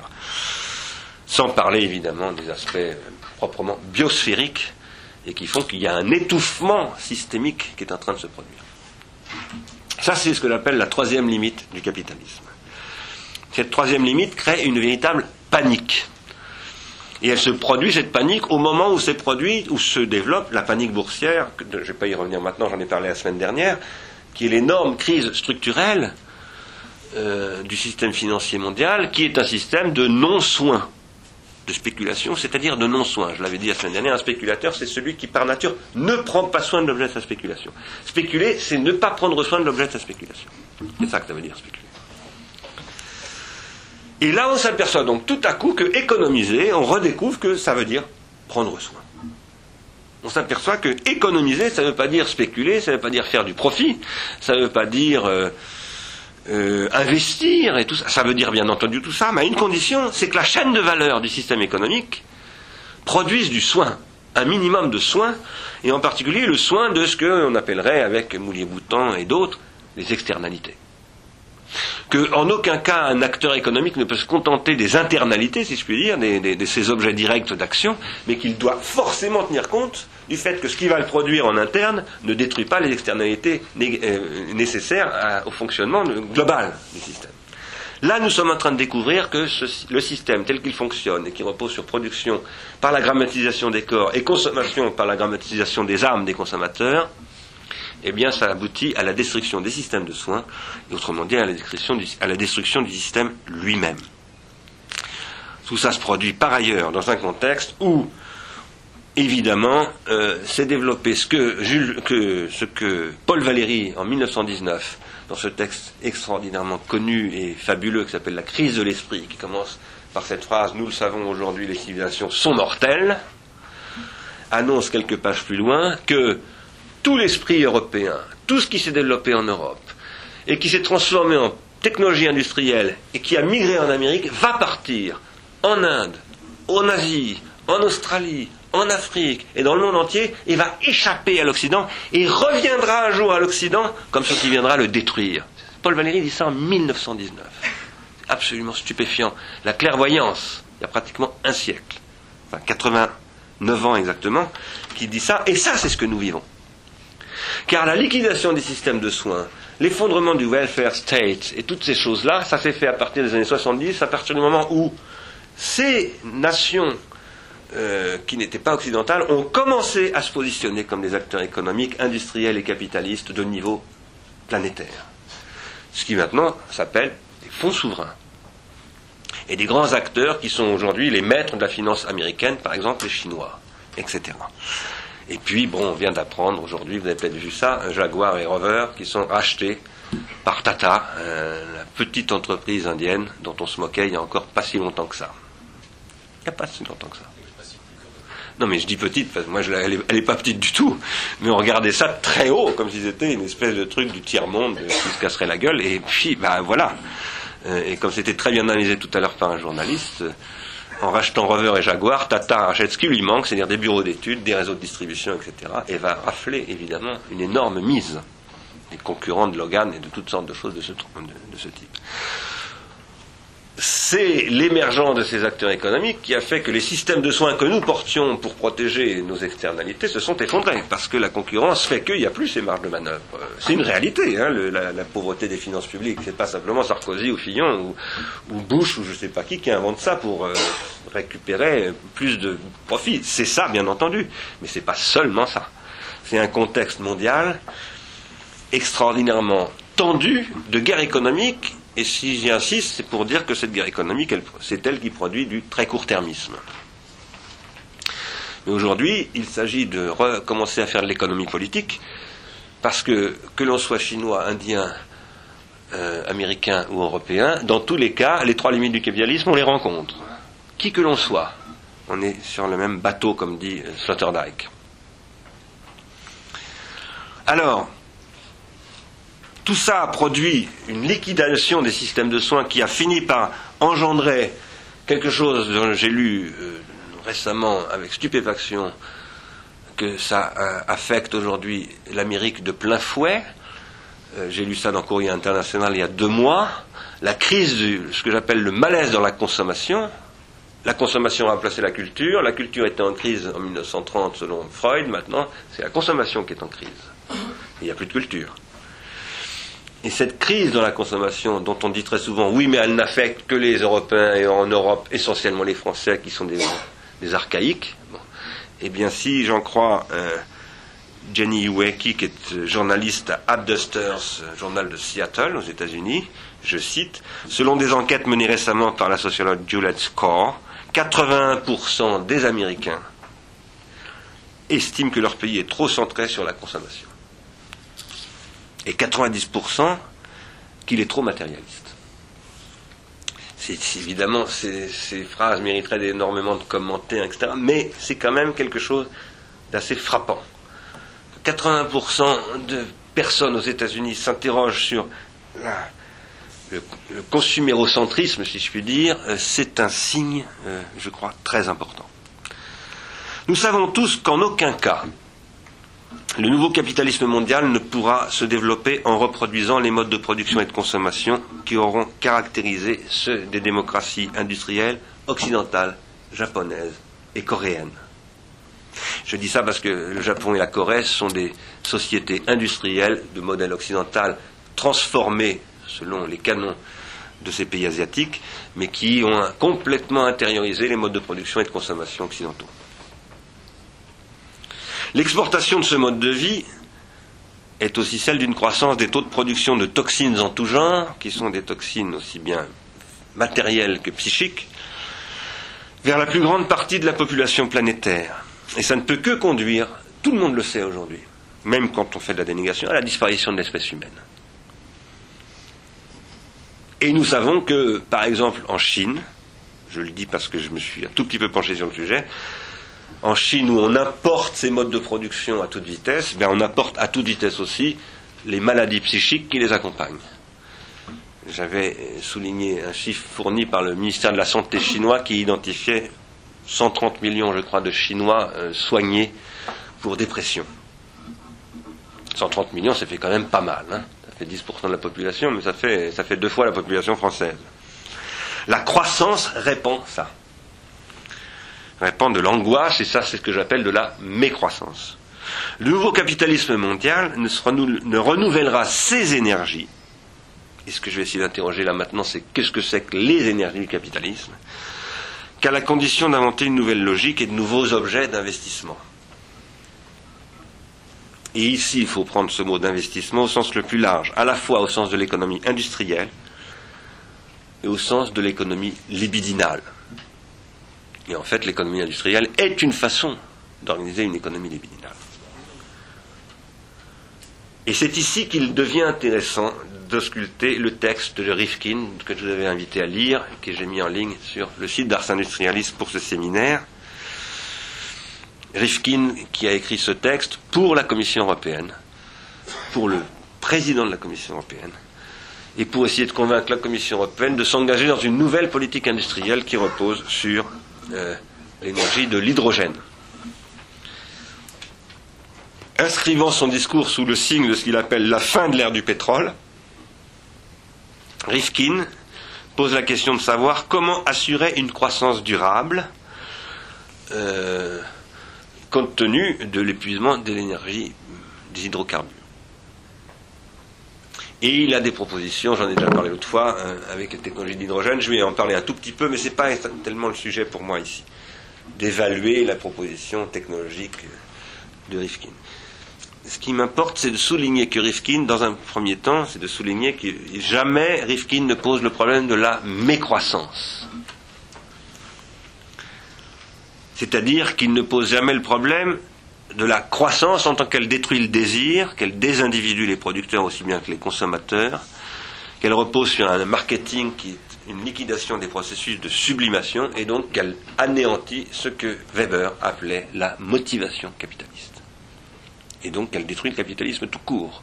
Ce que Rifkin lui-même d'ailleurs décrivait dans un livre, un très mauvais livre, mais où il y a comme toujours chez Rifkin des moments très intéressants, un livre euh, que je trouvais presque ridicule qui s'appelle Le rêve européen, mais dans lequel il décrivait la, démotivation du, consommateur américain, et en particulier de la jeunesse, des jeunes consommateurs américains, et en particulier le, désinvestissement dans le travail, le fait de ne plus croire du tout à autre chose qu'au gambling. Et il montrait que, par exemple, le jeu boursier est devenu un système de gambling et plus du tout un système d'investissement, etc. Alors là, on est en plein accord avec, avec lui. Mais dans cette note où il, fait cette proposition d'inventer un nouveau modèle industriel européen, où il dit à l'Europe, engagez-vous là-dessus et vous reconfigurerez la face de la planète et vous, contrôlerez l'avenir industriel parce que vous aurez été les premiers à investir dans ce domaine, à travers la technologie d'hydrogène comme technologie de stockage de l'énergie, il ne pose jamais la question de l'énergie libidinale c'est-à-dire la motivation qu'il posait pourtant à propos de l'Amérique en disant l'Amérique, parce qu'il disait l'Amérique s'effondre parce qu'elle a détruit son système énergétique libidinal dans le rêve européen. Il disait pas du tout que c'était à cause du pétrole ou du dollar ou je sais pas quoi. Non, il disait c'est la démotivation, aussi bien des producteurs que des consommateurs, qui menace la structure américaine. Là, il a totalement oublié. En revanche, il souligne la troisième limite du capitalisme, à savoir qu'il dit que l'ère du pétrole et de l'énergie fossile en général a produit des coûts externes croissants qui ont atteint de tels niveaux de, négativité, c'est ce qu'on appelle des externalités négatives, qu'en fait c'est devenu autodestructeur. Et sans parler du fait que, bien entendu, on épuise les ressources elles-mêmes. Alors il y d'une part, bien entendu, la production de CO2, hein, fait que la consommation des hydrocarbures, mais pas simplement des hydrocarbures, du charbon, de toutes les énergies qui sont à la base du système industriel, produit énormément d'externalités négatives étouffantes, on pourrait dire, dire qui s'auto-détruit. Mais en plus, bien entendu, cette énergie, elle n'est plus disponible en quantité suffisante pour plus que 30 ans, dit-il. Et donc, il dit, au moment où ce système-là s'est mondialisé, où tous les pays maintenant, tous les continents sont dans ce système, l'Asie, euh, sauf l'Afrique malheureusement, pour une part, si ce n'est comme, système de consommation, il dit bah, il nous reste 30 ans de stock résiduel, d'énergie fossile à exploiter, et puis pendant ces 30 ans, il faut que nous inventions un tout autre modèle industriel qui repose sur absolument autre chose que l'exploitation des énergies fossiles. Et là, il développe son discours sur, eh bien, il y a des tas d'énergies renouvelables qui existent partout, de toutes sortes, la biomasse, euh, les cours d'eau, etc. Et en fait, ça pourrait produire dix fois plus d'énergie que nous en avons besoin, y compris l'énergie solaire, bien entendu. Le seul problème est qu'on ne sait pas stocker ces énergies, donc on ne peut pas les gérer. Donc le problème, c'est pas de produire de l'énergie, on sait en produire, c'est de la stocker. Et là, il dit, bah, le stockage, c'est l'hydrogène. Donc que l'Europe se lance dans une industrie du stockage par hydrogène à perte, parce qu'on le sait très bien dans le monde industriel, dans un premier temps, il faut investir énormément d'argent à perte pour pouvoir faire des retours sur investissement après, avec des économies d'échelle. Mais dans les 30 ans, on aura, on aura trouvé la solvabilité de ces investissements et on aura mis en place, entre-temps, un nouveau système de production énergétique. Ce système consiste donc à dire qu'il y a une solution, ce système de pensée de Rifkin consiste à dire qu'il y a une solution pour résoudre le problème de l'énergie de subsistance. Parce que finalement, le pétrole, le charbon, toutes ces choses-là, ce sont des énergies de subsistance dans mes propres catégories. Et je pense que ce discours est extrêmement dangereux. Parce que moi, je considère que le problème, ce n'est pas du tout l'épuisement des énergies euh, fossiles, ce n'est pas la production de CO2, c'est la destruction des esprits par la consommation. Et j'ai tendance à dire de temps en temps que, heureusement, que le stock de pétrole est en train de s'épuiser. Heureusement que le CO2 devient irrespirable, parce que ça veut dire qu'on va enfin commencer à se dire qu'il est plus possible d'élever les mômes en en faisant des consommateurs dès l'âge de 3 ans. Parce que le vrai problème est là. Le problème de la planète actuelle, c'est bien entendu qu'elle étouffe, mais pourquoi est-ce qu'elle étouffe? Parce qu'elle ne prend soin de rien. Et si elle prend soin de rien, c'est parce qu'on a détruit le système psychique qui est en principe un système attentionnel, c'est-à-dire de prise de soin. Regardez Dersu Zala, un très beau film commandité par l'Union soviétique à l'époque, à, euh, comment s'appelait-il euh, Voilà, Kurosawa. Dersu Zala qui fascine ce capitaine de l'armée russe. Dersouzala qui est ce, Sibérien, la manière dont il vit dans la forêt, dont il vit avec le tigre, c'est un système de soins vivant pour tout ce qu'il fait. Et il vous montre que de toute façon, si on ne vit pas comme ça, dans des conditions de vie qui sont celles de la Sibérie, on ne vit pas six mois. On ne survit pas, tout simplement. Ça, c'est pour la Sibérie, avec sa toundra, etc. Mais aller en Amazonie, c'est pareil. Et en fait, toute société humaine est un système de soins de ce type. Moi, les Sibériens, j'en ai rencontré parce que j'ai eu la chance d'aller enseigner à, Saint-Pétersbourg, qui s'appelait à l'époque encore Leningrad, et, à Stalingrad plutôt. Et il y a un musée ethnographique où les Sibériens sont extrêmement présents. Il y a des grands spécialistes de la Sibérie. Et comme j'avais écrit sur le roi Gourand, qui était un grand spécialiste des Sibériens, ben, j'ai eu la chance de rencontrer des Sibériens, de discuter avec des, des spécialistes de la société sibérienne, etc. etc. Et c'est quelque chose qui est intégralement organisé comme système de soins. Mais en réalité, toute société est un système de soins. Qui a des, lacunes, bien entendu. Hein. et quand ces lacunes euh, atteignent vraiment leurs limites, ça s'effondre. Les lacunes, par exemple, de la monarchie, eh bien, Foucault les étudie dans tous ces textes qu'il a fait dans les années 70 sur euh, euh, le biopouvoir, sur comment les mailles du pouvoir laissent passer, etc. Et puis ça se casse la gueule. À un moment donné, c'est plus un système de soins. Ça ne prend plus correctement soin du monde parce que le monde change. Mais toute société est un système de soins. Une économie est un système de soins. Et aujourd'hui, cette économie est en train de s'effondrer. Mais si elle s'effondre, c'est pas simplement parce que les mailles du filet qu'est le pouvoir, du biopouvoir, ne sont plus assez bonnes pour retenir et je sais pas quoi, les kilos de charbon ou les molécules de CO2 qui s'envolent dans l'atmosphère pour les capter. Non. C'est parce que ceux qui composent cette société et qui, ce que nous sommes ne sont plus constitués psychiquement et socialement sur un modèle de prise de soin. La consommation, c'est ce qui ne prend pas soin. Je disais ça du spéculateur la semaine dernière. Le spéculateur, c'est celui qui ne prend pas soin de l'objet sur lequel il spécule. Le consommateur est celui qui ne prend pas soin de l'objet qu'il consomme. Le consommateur est la figure euh, inversée du spéculateur. Enfin, pas inversée, euh, symétrique du consommateur, et du spéculateur. Et comme le consommateur est un destructeur, puisque consommer ça veut dire détruire, il, élimine, il ne prend soin de rien et, progressivement ne, prend pas, ne, prenant pas soin, il ne s'aime plus, il ne s'aimant plus, il n'aime plus les objets dont il ne prend pas soin, il est dans une spirale de perte de soins qui conduit à une perte de soi d'ailleurs. Et du coup, il se retrouve confronté à ces pulsions et à un moment donné, il se sent autodestructeur, il se sent suicidaire, il se sent gravement dépressif, il se sent habité par un désir de destruction qui peut se transformer éventuellement en une adhésion à un mouvement intégriste ou à toutes sortes de choses de ce genre, ou bien à des prises de position politiques absurdes, etc. etc.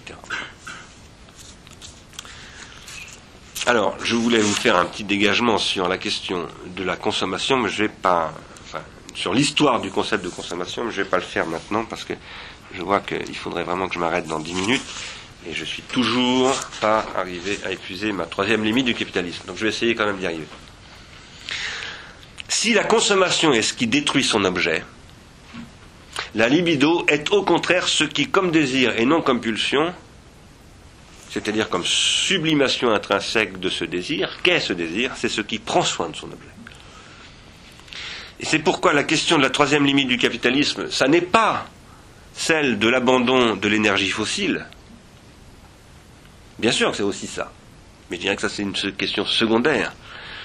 La vraie question, c'est celle de l'abandon de l'économie pulsionnelle et la reconstitution d'une énergie libidinale renouvelable. Car en fait, une énergie libidinale, c'est une énergie renouvelable. Quand je dis la libido, c'est ce qui prend soin de son objet et c'est ce qui, dans son objet, au lieu de le consommer, s'y intensifie, parce que c'est dans la fréquentation de mon objet de désir que j'intensifie mon désir. C'est justement pas en le détruisant, mais au contraire en l'entretenant, en en prenant soin que je prends soin de moi-même. C'est pour ça que je disais tout à l'heure, prendre soin de soi, c'est forcément prendre soin de l'autre. Eh bien, la libido est ce qui est par nature renouvelable, ce qui est une énergie renouvelable. Cette énergie augmente dans la fréquentation de ces objets. Et si vous regardez bien ce que c'est que les systèmes de soins, par exemple, ce que, Foucault appelle les techniques de soi, qui sont des systèmes de soins, ce sont des systèmes de fréquentation d'objets. La gymnasia, par exemple, c'est une façon de fréquenter son objet à travers. Gymnasia, c'est l'entraînement chez les, Grecs. Hein. Par exemple, en, courant tous les matins pendant 10 euh, euh, km sur le stade. Hein. C'est une façon de fréquenter un certain objet qu'on appelle la course. Mais ça peut être aussi fréquenter un autre objet qui est, je ne sais pas, les œuvres complètes d'Aristote ou, euh, ou, telle façon de, pratiquer une pratique religieuse, par exemple, ou, les mathématiques. Une prise de soin, c'est une fréquentation d'un objet où l'objet apparaît toujours plus grand que le sujet. Et, et l'objet nourrit donc ce sujet et produit du coup ce qu'on appelle une subjectivation.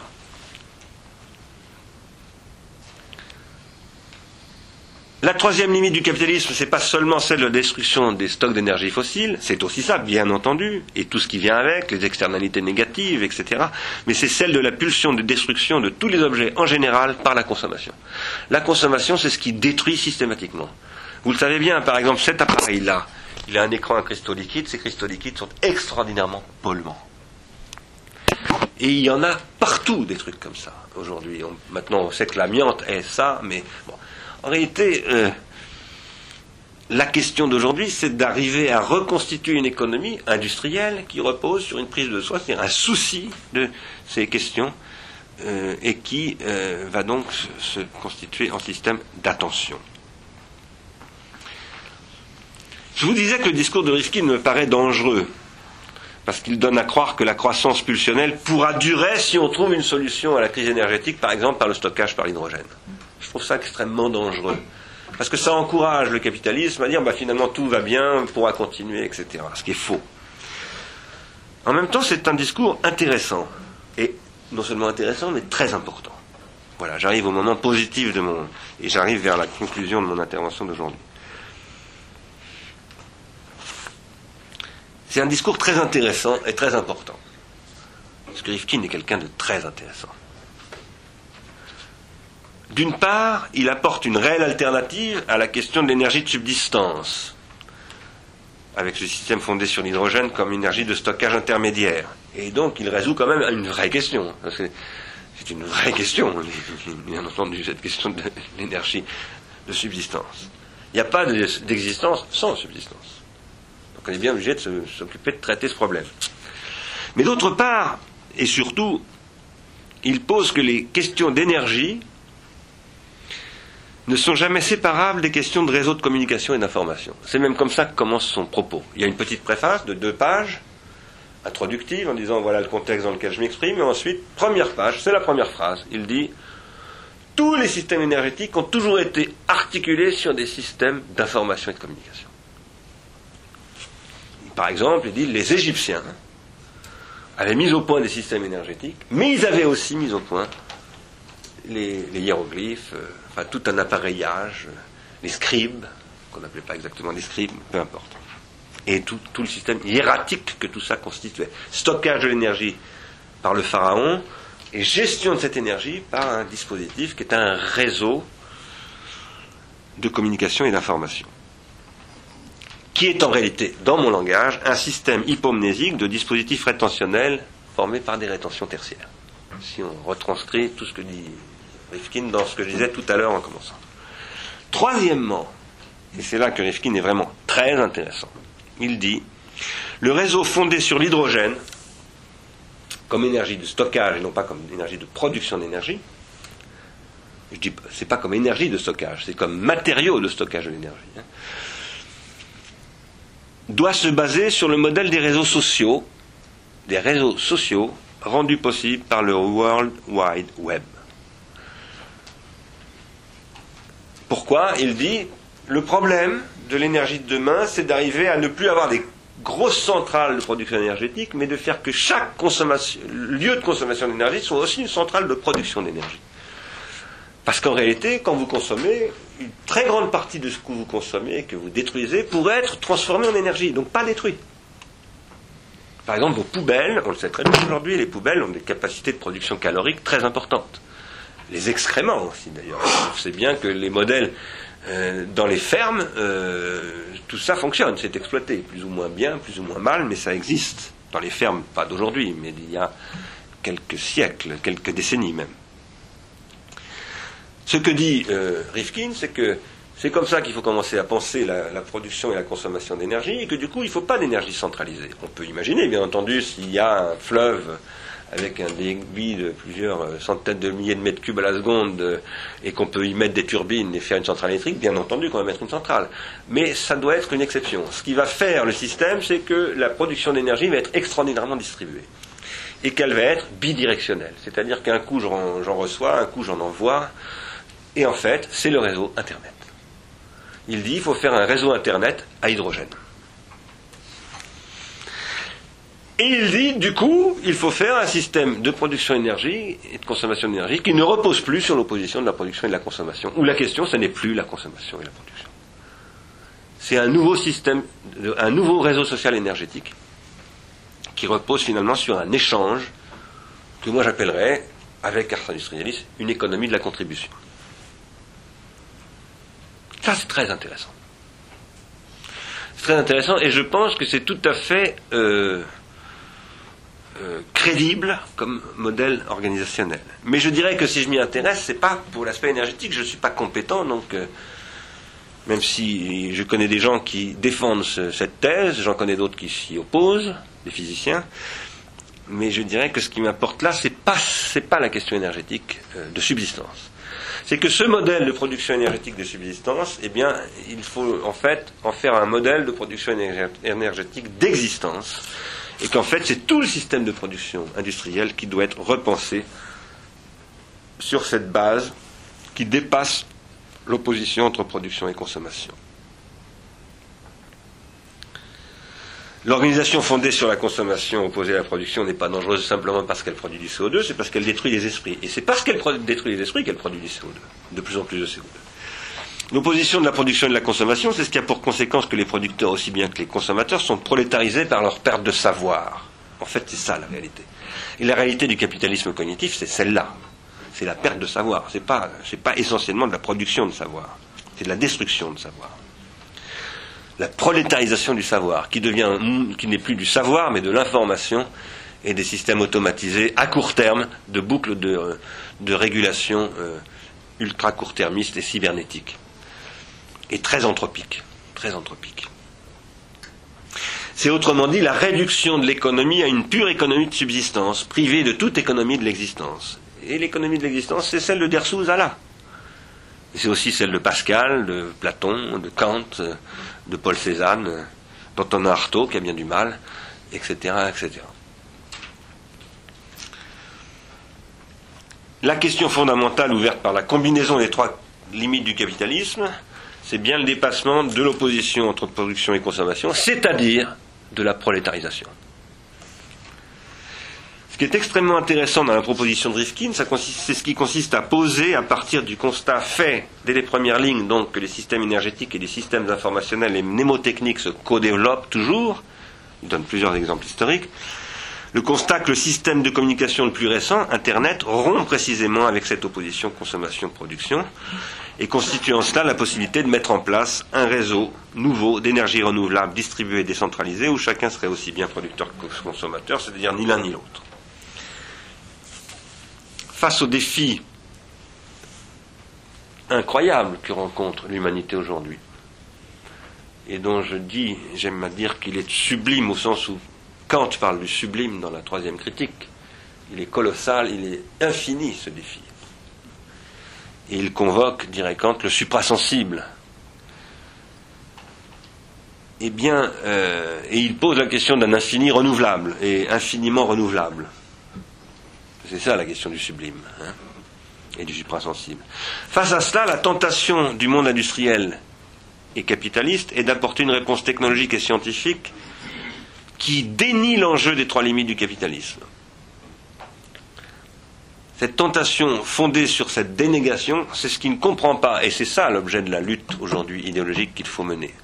Premièrement, que ces trois limites, en se combinant, produisent une évolution systémique de niveau supérieur qui crée ce qu'on appelle en théorie des systèmes un phénomène d'émergence. C'est-à-dire que ce n'est pas simplement une addition entre la baisse tendancielle du taux de profit, la baisse tendancielle de l'énergie binale et la limite du système qui se produit, c'est un phénomène d'émergence. Il y a des processus chaotiques qui sont en train d'apparaître à un, quatrième niveau, si je puis dire, et c'est à ça que nous allons être confrontés. C'est donc extraordinairement difficile à gérer. Deuxièmement, ils ne comprennent pas qu'il faut changer de modèle industriel, non pas pour mettre au point une nouvelle rationalité technique et scientifique, mais pour constituer une nouvelle rationalité sociale, productrice de motivation, de motifs de vivre ensemble, c'est-à-dire de prendre soin du monde et de ceux qui y vivent. C'est un nouveau système de soins qu'il s'agit d'inventer. C'est une vraie euh, biopolitique, mais cette biopolitique, je ne dirais pas pourquoi aujourd'hui. Euh, c'est comme ça, elle doit devenir une no-politique et pas simplement une biopolitique. Ça sera le sujet de euh, mon intervention du mois de mai. Troisièmement, c'est ce qui ne comprend pas cette position industrielle et capitaliste classique, que la question fondamentale, c'est ici de réorienter les flux financiers vers les investissements à long terme en faisant une guerre sans merci à la spéculation. Et c'est aussi ce qui doit faire la guerre au mode de vie fondé sur le court terme. Parce qu'on ne peut pas combattre les spéculateurs si on ne combat pas les modes de vie qui sont les nôtres et qui sont fondés sur le court terme dont le plus ordinaire est l'organisation de la société par le marketing, exploitant systématiquement les pulsions, en détruisant la libido comme capacité d'investissement durable, parce que la seule capacité d'investissement durable, c'est la libido. C'est ça qui permet l'investissement durable, la libido. Que ce soit celle du banquier ou, ou la vôtre et la mienne, qui sommes sur d'autres schémas que l'investissement bancaire. La consommation devenue pulsionnelle est profondément dangereuse pour la société, s'il n'y avait pas de limite à cette consommation et si l'énergie fossile était inépuisable, la catastrophe serait peut-être encore plus grande, disais-je tout à l'heure, que l'épuisement de l'énergie fossile. Et donc je pose, moi, qu'il faut faire de cet épuisement une véritable chance. La chance de comprendre que la vraie question de l'énergie n'est pas celle-là, que l'énergie de la subsistance n'a d'intérêt que si elle est mise au service d'une énergie de l'existence, et que là, il y a quelque chose évidemment d'essentiel qui est la capacité à produire des, plans de consistance, à reconstituer des plans de consistance, des projections sur les plans de consistance. Or ça, qu'est-ce que c'est comme enjeu? Ça sera le sujet de la dernière conférence que je ferai dans ce petit cycle. Eh bien, c'est l'enjeu de ce que j'appelle, c'est pas moi qui l'appelle comme ça, de ce que l'on appelle l'innovation ascendante. Autrement dit, euh, prochain prochaine séance du mois de mai, qui portera vraiment sur la no-politique, qui définira ce que serait, selon moi, une vraie no-politique, c'est-à-dire un vrai capitalisme, que je dirais pas cognitif, mais bien noétique, c'est ce qui développerait une innovation ascendante de manière systématique, c'est-à-dire des capacités de sublimation, exploitant les réseaux sociaux comme processus de transindividuation, au sens où on arriverait à produire un système industriel qui ferait de sa chaîne de valeur un système de soins, ou qui ferait du système de soins une chaîne de valeur au sens économique.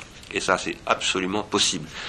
Quand j'aborderai, je m'arrête là, quand j'aborderai ça, je le ferai en m'appuyant donc sur Moulier-Boutan, Lazzarato, euh, des éléments d'information que je tire de travaux que j'ai fait avec des designers ces dernières années, qui travaillent beaucoup sur ce qu'on appelle le co-design, l'innovation ascendante, etc.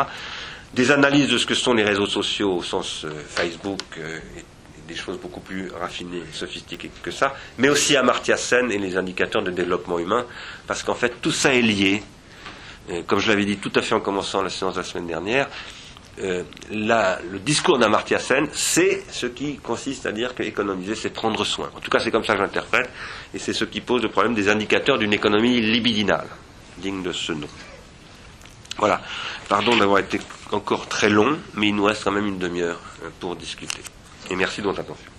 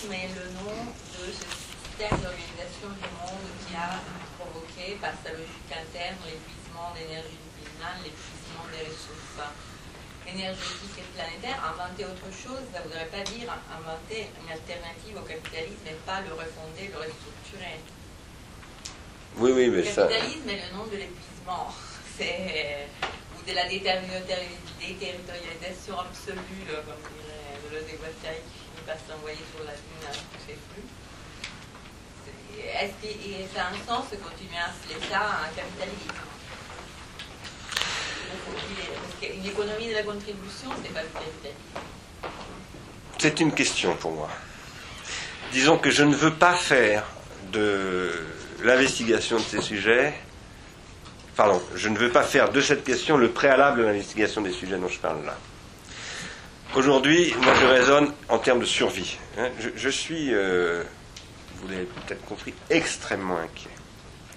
Mon, problème aujourd'hui, euh, c'est de dire, je crois vraiment que la disparition de la planète est, non seulement je crois qu'elle est possible, mais je crois qu'elle est extrêmement probable.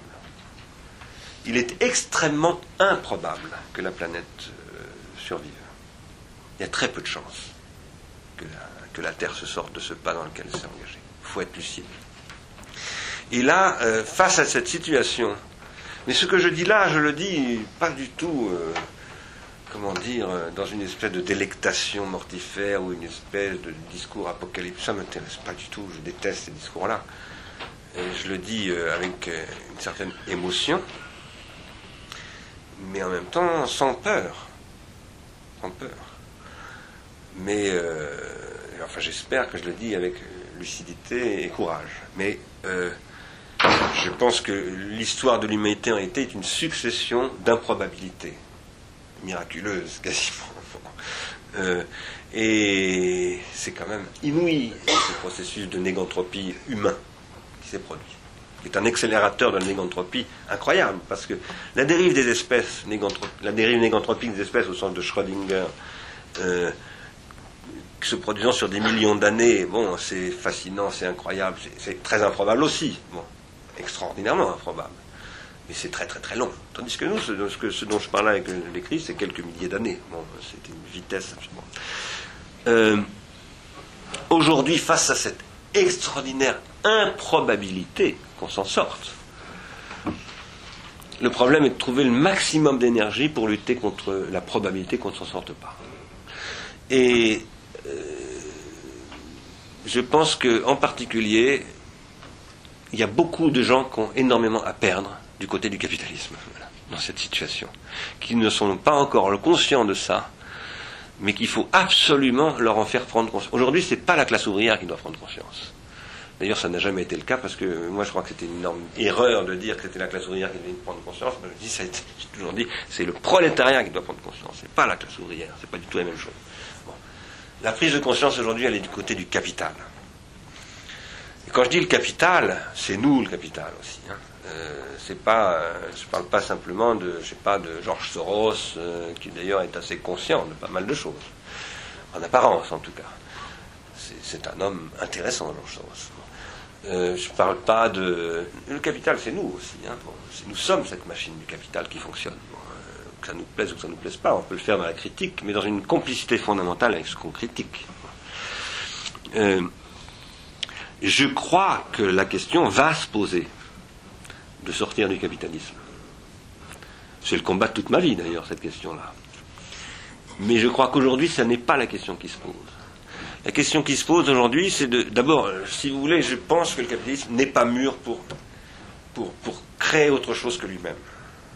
Aujourd'hui, il est mûr pour s'autodétruire. Ça ne veut pas du tout dire qu'il est mûr pour créer autre chose que lui-même. Euh, et si on compte sur la prise de conscience du capitalisme, on va vers effectivement la destruction que vous préconisez. Parce qu'effectivement, le capitalisme est un, mode de fonctionnement orienté par le profit, donc par un discours du court terme, dans lequel on ne transforme de rien, ni de la richesse, ni de, la planète, ni des hommes. Je ne suis pas d'accord avec ça.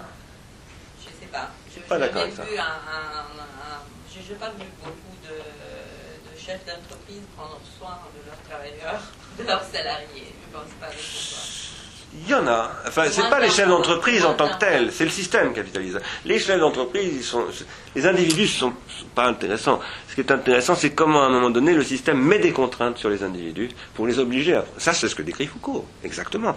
Pourquoi est-ce que François Eval, qui est euh, l'héritier euh, officiel de Foucault, aujourd'hui développe une théorie libérale. C'est parce qu'il y a ce qu'il faut dans Foucault pour le faire. Et, pourquoi est-ce qu'il y a ce qu'il faut dans Foucault pour le faire? C'est parce que Foucault dit le système économique, biopolitique du capitalisme prend soin.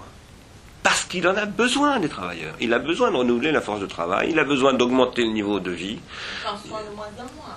Non mais ça, je suis d'accord avec vous. Non, non, mais là-dessus, nous sommes absolument d'accord. Mais il y a un moment, non, mais ça, on en est d'accord. Mais là, il, moi je fais un pari, si vous voulez, c'est qu'il est confronté à une limite systémique. Et que cette limite systémique, il y a un moment, ça s'appelle, dans votre pays, on appelait ça le compromis historique. et, pardon? C'est ça. Et, là, nous sommes dans un moment de compromis historique avec les intelligences du capital. Ça n'a pas très bien marché. Non, mais, je sais bien que ça n'a pas très bien marché. Ça a été le début de la fin. Je sais très, je sais très bien que ça n'a pas bien marché.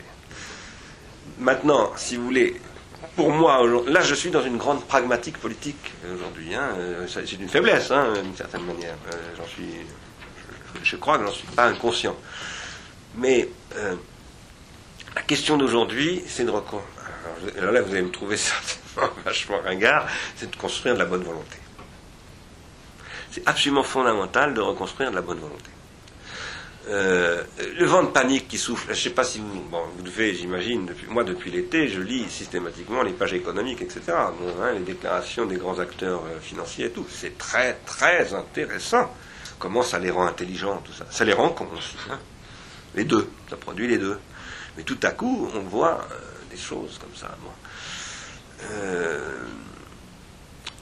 si vous voulez, moi ce qui m'intéresse, c'est évidemment comment, à un moment donné, il va se produire une véritable révolution, si nous en avons le temps, qui va faire qu'en effet, ce qui va apparaître, c'est que la maturation de l'économie de la contribution va, conduire finalement à une remise en cause de l'organisation euh, capital-travail. Mais je pense qu'aujourd'hui, ce n'est pas la vraie question. Et d'ailleurs, je pense que c'est pour ça que je m'intéresse beaucoup. En ce moment, je le cite beaucoup parce que je lis beaucoup, euh, enfin, je les lis beaucoup. Euh, Moulier-Boutan, Lazarato et un certain nombre d'autres. Mais je pense que c'est là où ils se trompent. Parce que finalement, ils disent l'économie politique, c'est plus le problème, etc., mais ils ne parlent que de ça. Et, et, en fait, peut-être en ne comprenant pas quelles sont les vraies questions. Il s'agit respecte pas vraiment aujourd'hui d'essayer de requalifier autrement ce que c'est que le capital, etc., comment ça marche. Euh, moi, en tout cas, je crois qu'il s'agit de requalifier, c'est ce que c'est qu'un système de soins, en tant qu'il est technique. Qu'aujourd'hui, nous vivons dans un système qui sont plus simplement techniques, mais technologiques. Que ce qui a mis en œuvre ces systèmes technologiques, c'est un système de soins qu'on a appelé le capitalisme, qui est un système de soins. Tout système de soins est un système de, de, manque de soins aussi, hein, dans tous les cas. C'est jamais un système à l'équilibre. Sinon, sinon, on serait dans les sociétés sans histoire, absolument sans histoire. Et on ne pourrait pas dire avec, avec euh, Lévi-Strauss, on est dans l'histoire lente, on pourrait dire on est dans la non-histoire. Ça s'appelle le paradis. C'est ce que croit décrire Rousseau avant, avant l'écliptique. Euh, ça, ça n'existe pas. Pardon, oui. Le capitalisme industriel, oui, comme système de soins. Pour l'avoir vécu intensément. Mais le capitalisme financier, là, je suis beaucoup plus pessimiste. Ah, mais ça, je suis d'accord avec vous. Parce que là, les, sont restreints. Bien sûr. Bien entendu. Il n'y a aucun système de. On est tout à fait d'accord. Rien, aucune. Je ne vois pas la. J'en suis absolument d'accord avec vous. Je... Je suis absolument d'accord avec vous. Le système capitaliste industriel, c'est le système de la bourgeoisie, alors que le système capitaliste financier, c'est le système de la mafia. Et pas en français, je veux dire, plutôt aux États-Unis, je pense. Pour avoir travaillé dans des systèmes comme Ford il y avait une intelligence sociale relative, je veux dire, qui faisait qu'ils prenaient soin dans tous les domaines. Hein.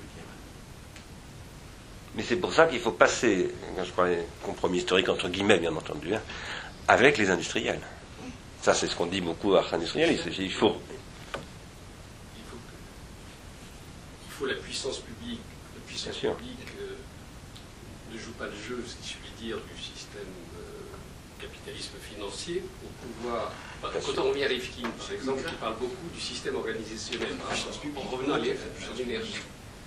Il dit que le pétrole et autres ont, créé ces systèmes centralisés de par euh, la nature de leur activité et le, fait de l'énergie hydrogène nous donne le moyen. Mais il, dit très bien qu'il faudra que la puissance publique à ce moment-là euh, ne permette pas cette la continuation de cette centralisation qui fera qu'on restera dans le système.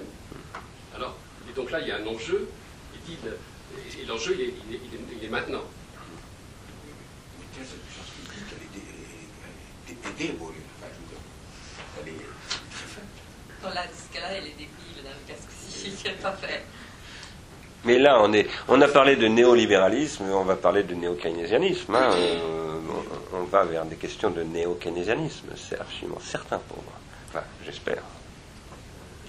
Je, pense que, c'est ça.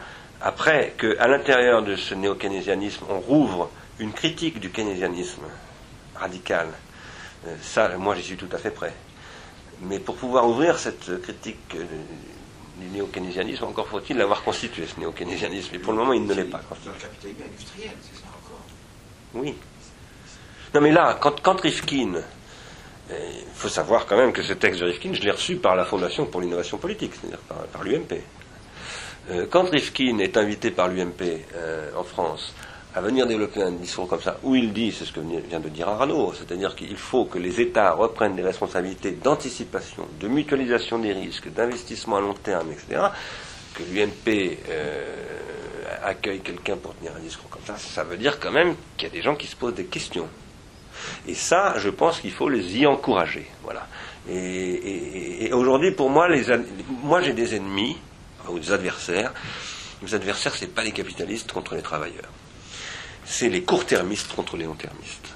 Je me situe du côté des long-termistes. Il y a des court-termistes à gauche, et je les combats plus que les long-termistes de droite. Voilà. Euh, parce que les court-termistes de gauche, ce sont des gens largement aussi dangereux que les capitalistes court-termistes. Ce sont leurs complices, en réalité. Et, le vrai clivage d'aujourd'hui, c'est ce que disait Guattari, d'ailleurs, quand je vous disais la semaine dernière que j'allais y revenir sur Guattari, c'est ce que disait Guattari dans les trois écologies. Hein. Il y a un moment, il dit ça. Enfin, il ne le dit pas comme ça.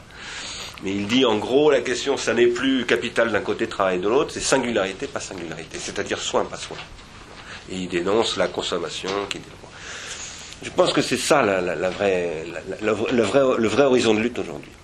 Qu'après, à l'intérieur de ça, il y a des logiques capital-travail, bien entendu. C'est pour ça que je dis que, en désaccord tout à fait avec la Zarato sur ce point. C'est pas du tout fini la question de l'économie politique, de, la division du travail industriel, etc. Mais c'est surdéterminé par, selon moi. Merci bien, merci. C'est surdéterminé par une, une, une question du soin. Voilà ce sont des systèmes de soins qui, vont s'opposer ou de lutte contre, contre, contre, le manque de soins. Les questions de demain, à mon avis. Il y avait quelqu'un qui voulait intervenir tout à l'heure, euh, qui avait demandé la parole. C'était vous,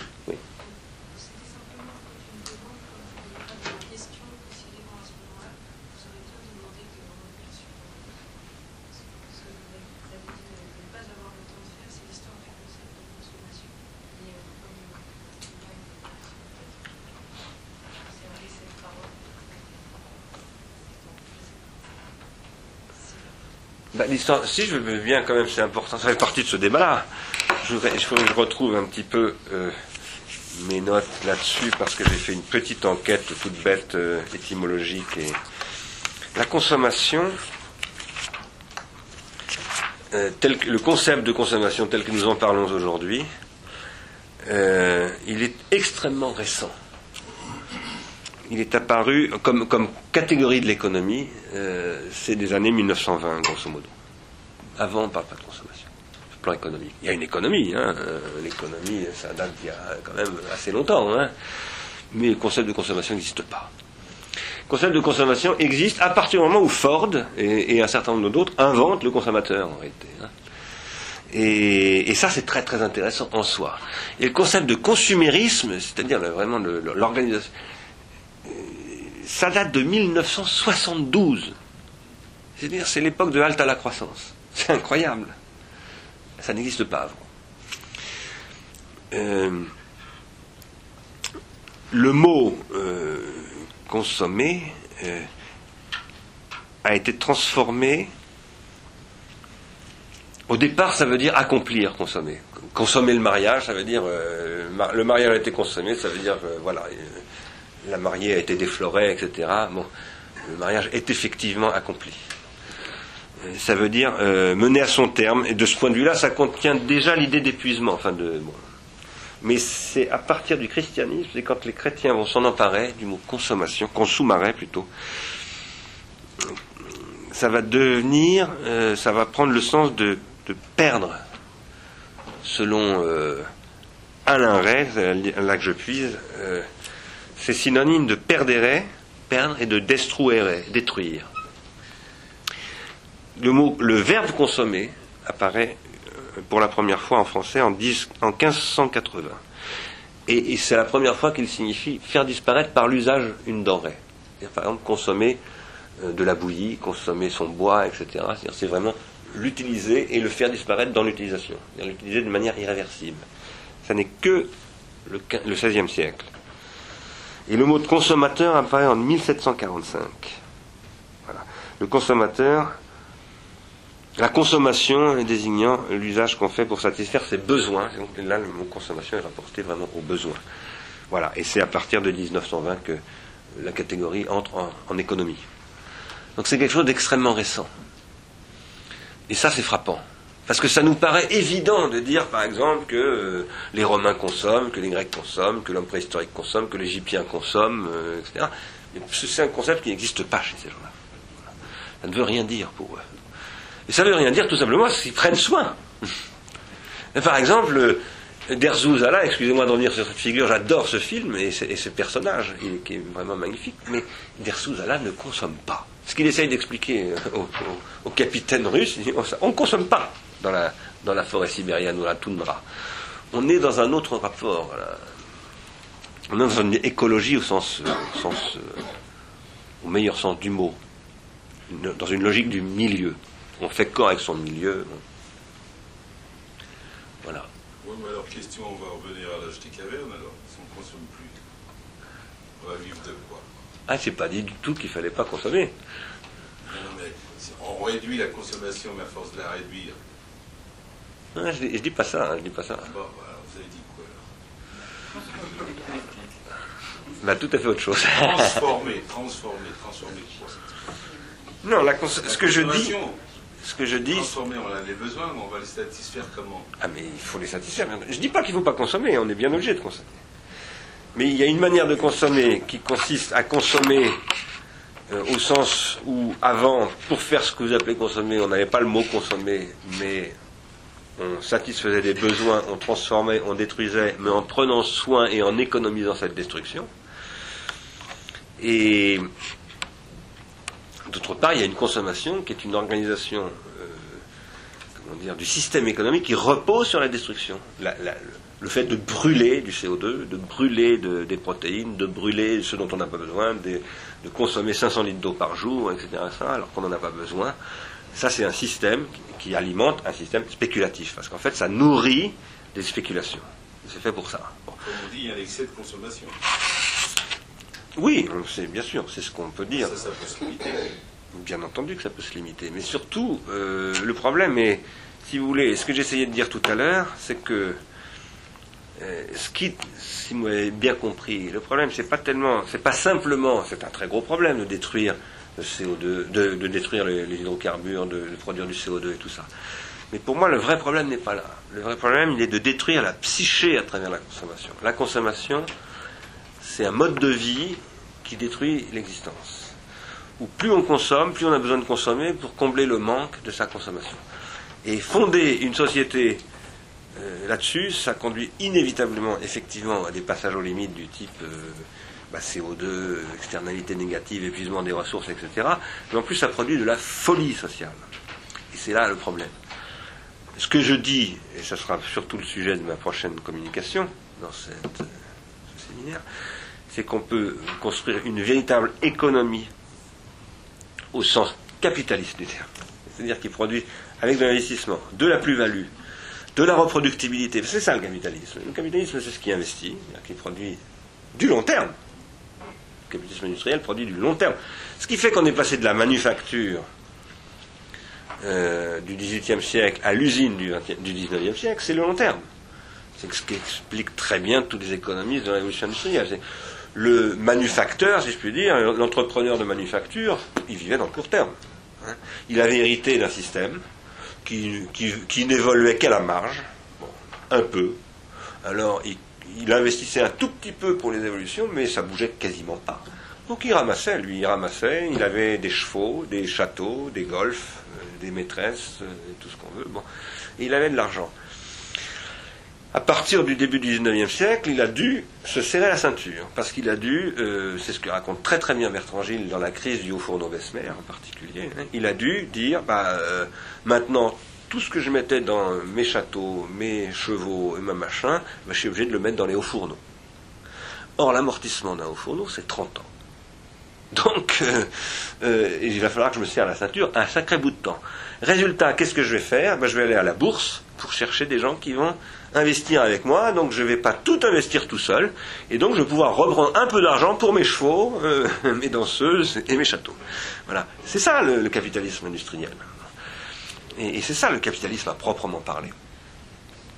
Capitalisme, ça veut dire ça, ça veut dire anticipation et investissement à long terme, vrai capitalisme. Ça veut dire euh, reproductibilité et maîtrise de la reproductivité qui permet de faire des économies d'échelle. Ça veut dire marché de masse ça veut dire déterritorialisation, ça veut dire grammatisation, etc. Sachant que euh, ce que dit Weber, c'est que ça ne marche que tant que ça produit de la motivation et qu'à un moment donné, ça finira par détruire cette motivation. C'est là où Weber est un révolutionnaire d'ailleurs. Euh, voilà. Et ce que je crois, c'est que euh, il y a aujourd'hui une mutation de l'idée de capitalisme. Ça, c'est une vraie révolution du capitalisme qui consiste à poser qu'on va maintenant produire de la valeur avec la singularité. Et pas simplement avec, euh, avec la, la, standardisation et la reproductibilité. C'est là que c'est très intéressant de discuter avec multitude, parce que c'est ça leur thèse aussi.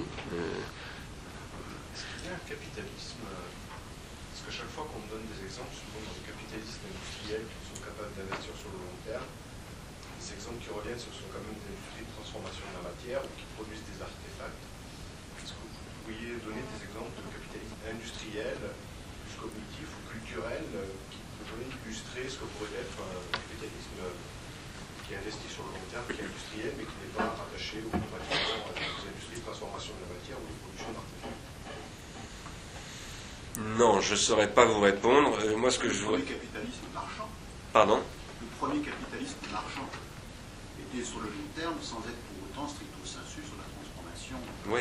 euh, industrielle. Il était long-termiste, stratégique, et Mais il pas n'investissait comme le capitalisme vous, financier. marchand, le Disons qu'il n'investissait quand même pas directement dans le savoir, quoi, dans le. Dans le... La géographie, la découverte du monde. euh, Oui, t'as raison, t'as raison. Si, si, t'as raison. L'Académie royale, même d'Angleterre, etc. Tu as raison. C'est vrai. Je voulais faire une, autre, une remarque sur euh, la, consommation comme, comme catégorie récente en économie. Et puis euh, sa relation avec euh, le fait qu'elle est l'adversaire du fait de prendre soin. Ça a en plus un lien avec la, avec la, puissance, euh, avec la puissance publique. Parce que souvent, quand on pense consommation, euh, bah, ce à quoi on pense, c'est euh, le Fordisme, c'est Verneuil, c'est le marché, etc. En fait, la consommation, pas tellement comme concept des économistes, mais comme concept économique réellement mis en œuvre, c'est une affaire de statisticiens. C'est une modélisation de l'économie. Et on parle des fonctions macroéconomiques, fonctions macroéconomiques de production, macroéconomiques de consommation, bah, c'est ça, un théorème général euh, de l'économie. Et quand c'est mis en place, c'est tout de suite pour, dans une situation dans laquelle, en fait, euh, la plus grande partie de la population est encore euh, rurale. hein. Il y a des fermes, il y, a- une production locale. Et c'est tout de suite fait pour nier ce qu'on appelle les externalités. C'est-à-dire qu'il y a le monde de la production, et celui-là, on va le connaître, on va bien le connaître, on va l'identifier, et puis, à la fin, eh ben, on bouffe tout, il ne reste plus rien. Et ce qui est intéressant à savoir dans le cas de la France, parce que c'est euh, quelque chose à partir de quoi on peut réfléchir sur la, par exemple sur la Chine, c'est que ce système macroéconomique, il est mis en place, il est préfiguré pendant la guerre euh, par les économistes qui sont autour de Pétain. C'est pour ça que je m'étais permis de faire les- la blague sur François Pérou autrefois. Oui, oui. Euh, dans une situation qui est que ce qu'on veut, c'est euh, en fait réprimer le marché noir. Réprimer le marché noir et, donc euh, euh, la disparition de ce que euh, euh, de l'économie première, euh, la disparition, la négation des externalités positives euh, et le concept de la catégorie de consommation, c'est une, c'est une affaire de police. Hein. Euh, Donc c'est pas euh, c'est pas purement et simplement euh, euh, le monde du marché et, la conquête euh, et la conquête des envies. Euh, nos sociétés elles ont été euh, policées par ce modèle de la consommation. C'est pas du tout un hasard, c'est un système français. La catégorie consommation arrive et tu as tout de suite ces histoires de bouilleurs de cru, de bon et donc toute cette activité qui- l'activité de, de normalisation dont parlent les Français sur les fromages, sur les chocolats, etc. Ça renvoie à ce genre de choses. C'était, euh, c'est le type de, c'est des activités qui échappaient, qui ne doivent pas échapper, et, et on veut, et à la place de ça, on dit aux gens, vous n'êtes que des consommateurs. Vous avez le droit de bouffer, vous n'avez pas le droit d'en faire autre chose. Mhm. Et ça, c'est quelque chose qu'on devrait euh, travailler maintenant, par exemple quand on pense aux Chinois ou quand on pense à l'idée de, de- de- de, euh, d'une puissance publique qui pourrait intervenir dans un sens contraire. Parce qu'il y a aussi des risques. En ce moment, on a une politique de la consommation qui est une police de la consommation. Oui, oui. Oui, monsieur. Je, euh, je me posais une question, je me demandais comment on se rend, à partir d'exemples que vous avez donnés, euh, vous avez donné l'exemple que vous avez écouté la cassette, et coup, une cassette, vous vous rendez compte de votre langage.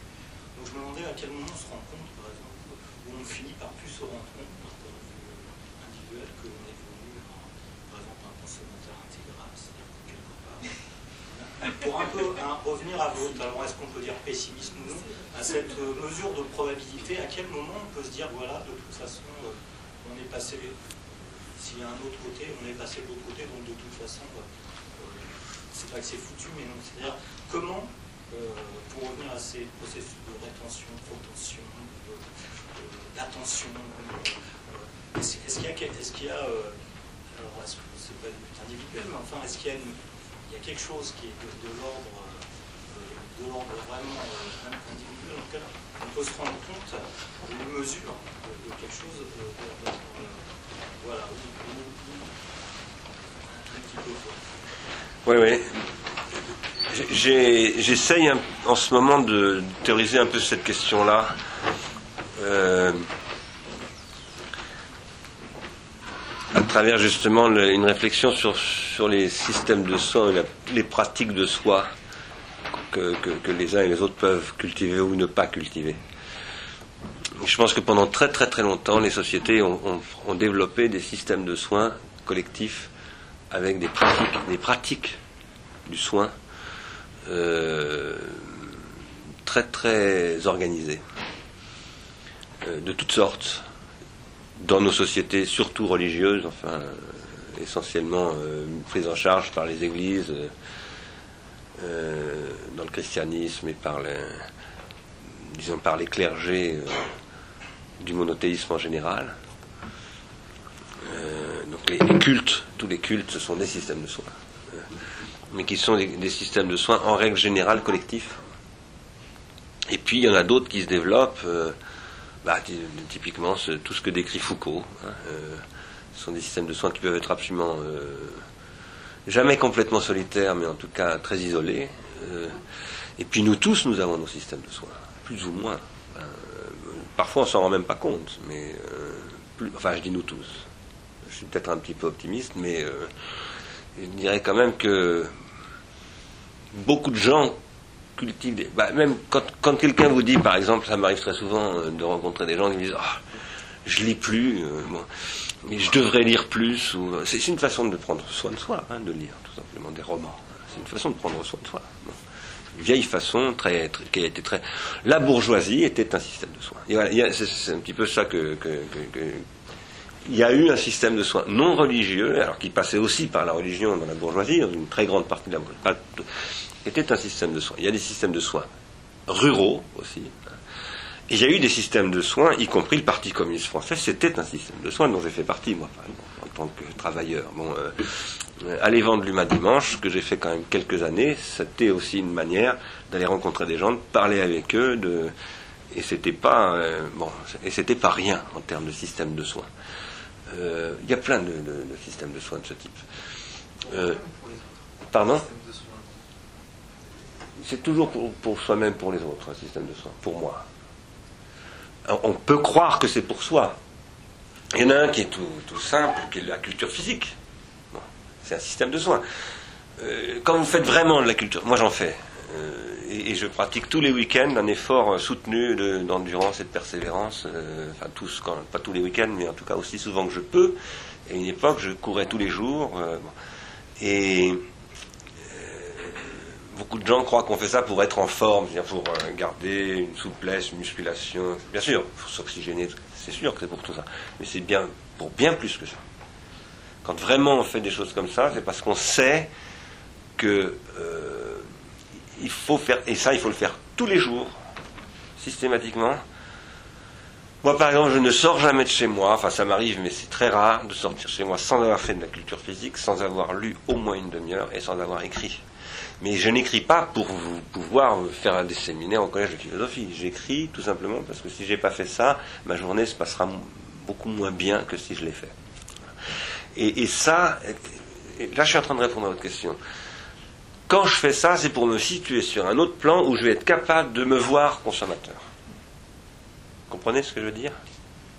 Et quand je dis de me voir consommateur, ça ne veut pas dire de me dénoncer à moi-même ou l'horrible consommateur. Je suis un, il est parti le monsieur là, mais je suis un consommateur et, c'est pas euh, le problème n'est pas de savoir si c'est bien ou pas bien d'être un consommateur. Le problème, le problème est de dire que si on est un consommateur et qu'on n'a plus de système de soins, alors on est foutu. Euh, et ça, c'est vraiment. Le marketing est organisé pour la liquidation des systèmes de soins. Le marketing est ce qui, se constitue pour liquider les systèmes de soins et les remplacer, y compris l'éducation des enfants, parce que parce que le, ce que j'appelle le court-circuit de l'identification primaire, c'est vraiment la, la, destruction du système de soins qu'est euh, le soin parental. Excusez-moi, juste encore un tout petit mot. je crois que nous sommes tous, plus ou moins, euh, nous rencontrons ce genre de choses. Je vous donne un exemple. Imaginez que vous n'avez aucun système de soins.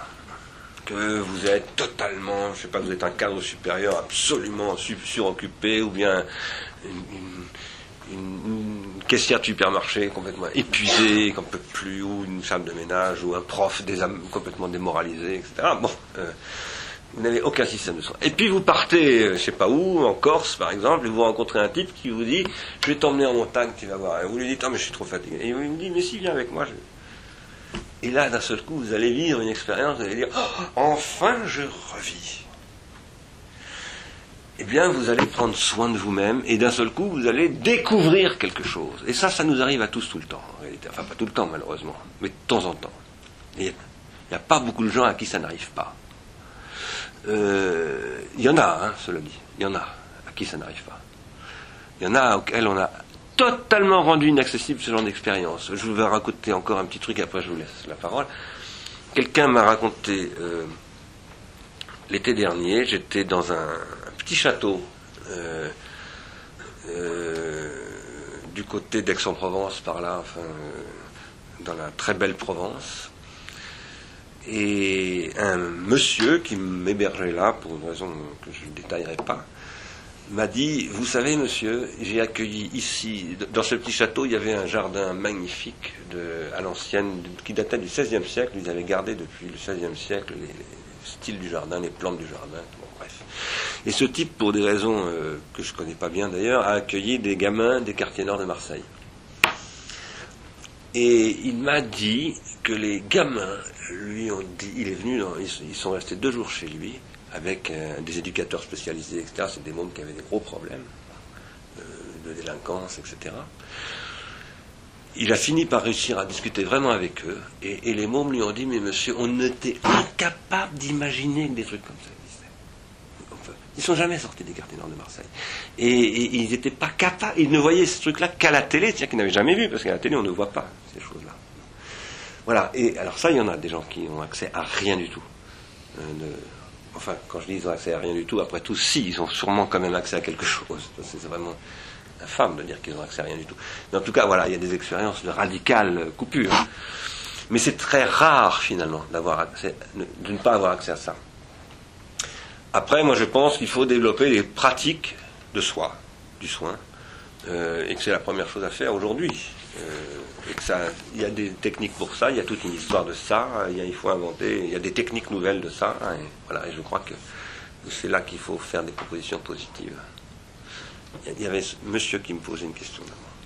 Oui, en fait, tout ce qui s'est dit là, j'ai plusieurs choses. Juste une petite chose sur euh, le marketing qui dissout tous les systèmes de soins, mais tout en évidemment ne faisant que vendre des choses qui se prétendent des systèmes de soins. Oui.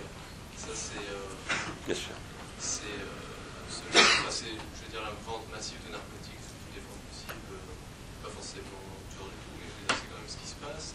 Donc là, en fait, euh, bien sûr, vous le faites, hein, mais il faut quand même activer cette chose-là qui est, cette mystification-là, quoi. Tout à fait. pour l'intangible. Ensuite, deuxième chose, en fait, moi je lisais hier par hasard une critique, enfin plutôt une analyse faite par un sociologue sur euh, une analyse sociologique sur euh, l'appréhension actuelle, enfin une analyse sociologique sur les, modes actuels de domination, voilà, sur euh, sur les salariés, employés, etc. et qui évoquait notamment le, il y avait une typologie de quatre types, notamment l'inculcation, la, je ne sais plus exactement ce que j'ai vu ça vite, et donc en lisant ça, on était quand même, euh, enfin moi j'avais quand même une espèce de spectre là-dedans qui passait, qui était quand même une certaine idée de, bon, bah, forcément, études sur la domination, donc quand on voit de ça, on, s'imagine la portée émancipatrice euh, de la critique courbe. Mais alors, euh, évidemment, dans une analyse comme celle-là, il n'est absolument pas de question, mais par un seul endroit de la psyché, sauf peut-être une fois où il est mentionné le terme authenticité, authenticité de la personne, mise en question en fait, la question que je voulais poser, c'est par exemple, un type, l'usage, l'utilité d'un type de travail comme ça, par rapport, au mieux perspective par rapport au travail, ce serait. Euh, enfin, il faudrait. Enfin, justement, je sais pas, là c'est un peu trouble. Euh, c'est-à-dire quel est le sens de ce travail-là, par exemple, par rapport travail que vous, faites Est-ce qu'il faudrait intégrer euh, des données que vous mettez en jeu ben, J'ai un peu de mal à vous répondre parce que c'est pas très, un peu flou. Non, mais disons que c'est une, une, une, analyse vraiment de ce qui est appelé dans le titre la domination, une forme de la domination. Donc, de manière sociologique, distancié scientifique, donc, on regarde les choses comme des objets. Et il y a donc une typologie de la domination notamment euh, alors l'inculcation, euh, et malheureusement j'ai oublié les autres choses. Bon, bah, il y, a un passage qui est intéressant, c'est le fait de devoir faire des projets. Plus la personne est en échec, plus elle va se donner des projets irréalisables, irréalisables parce qu'elle va avoir ce désir qui va être intensifié. Et en plus, quand elle est en difficulté, elle va, pas elle va avoir encore moins de possibilités de créer quelque chose. Donc voilà, mais en même temps, il y a une, un peu une idéologie de ça qui est dans l'air. Mais alors, il n'est jamais question de la personne dans sa psyché, dans, son, enfin, dans les thèmes que vous, articulez. Donc, du coup, moi, c'est moi, cette analyse que je trouve bien faite, qui est une analyse vraiment de sociologie, je me, pose la question de son usage, de sa portée, et si elle se plante pas, si elle se trompe pas, en fait, de cible en accent sur la domination. Parce que la domination, c'est quand même toujours le rapport des puissants à ceux qui ont probablement du pouvoir. En général, enfin, l'archétype typique, c'est le chef d'entreprise à ceux qui ne sont pas du tout dans cette position-là, donc qui sont salariés, tout ça, et puis on, on, rejoindra très rapidement la question du consommateur, enfin la figure du consommateur. Sauf que là, évidemment, c'est Donc quelle est l'actualité, quelle est la pertinence d'un travail de ce type? Est-ce qu'il n'est pas frappé d'une certaine désuétude par rapport à, ce que vous, vous essayez de mettre en, en jeu? Je pense pas qu'il soit euh, désuet, je pense qu'il représente, enfin, mais comme j'ai pas lu le texte dont vous parlez et que euh, ça mérite, enfin, parce qu'il y, a énormément de choses sur ce type de sujet euh, qui sont parfois très très très subtiles et très très puissantes. Hein. Bon, mais là comme je l'ai pas lu, euh, c'est difficile pour moi de vous répondre précisément, mais euh, en tout cas je dirais que ça appartient à un ordre de questions qui est le genre de questions que je cherche pas à me poser là aujourd'hui. à savoir bah, les techniques du commandement, de la, de qui sont évidemment des choses extrêmement importantes dans la société industrielle dans laquelle on est, mais c'est précisément la société dont je crois qu'on est obligé d'en sortir. celle qui repose sur une division euh, industrielle du travail, euh, hiérarchisation disciplinaire, euh, etc. voilà, avec d'ailleurs qui peuvent développer toutes sortes de technologies psychiques aussi, de, pseudo-systèmes de soins aussi, parce que dans les, dans cultures d'entreprise, les, pseudo, pseudo-systèmes de soins, ça, hein, c'est incroyable. C'est même stupéfiant, tout ce qu'ils développent dans, ces trucs-là. Là, il y aurait beaucoup à dire. Mais euh, je ne sais pas venir vous répondre parce qu'il faudrait lire le texte. Mais je veux bien le lire si vous me retrouvez. Et en fait, il y avait une dernière chose que rapidement Je vais juste le dire très vite. Non, mais en fait, j'ai l'impression qu'on a évoqué juste avant la question de qu'est-ce qu'il est possible de projeter dans ces conditions-là, dans ces conditions de consommation, tout ça. Quel est le, comment on peut se projeter, notamment, alors Recklin, il fait, une proposition de projet très précise. Et là, on évoque les conditions de politique, de nouvelle politique industrielle et tout ça, mais moi j'ai l'impression que, de toute façon, c'est un mot qu'on dit à peine, là, une fois vous l'avez dit. Et, simplement la question de la culture. Et notamment, enfin, moi je travaille dans l'art et je suis frappé par les conceptions, notamment en France, de cette idée de l'art toujours comme espace séparé par rapport auquel, euh, comme si le reste des choses qu'on ne pas partie de la culture. Et voilà, j'ai l'impression que le centre de la question, euh, ça se joue aussi ici. Tout à fait d'accord, bien sûr. Suis absolument d'accord. Peut-être, peut-être dans la séance d'après.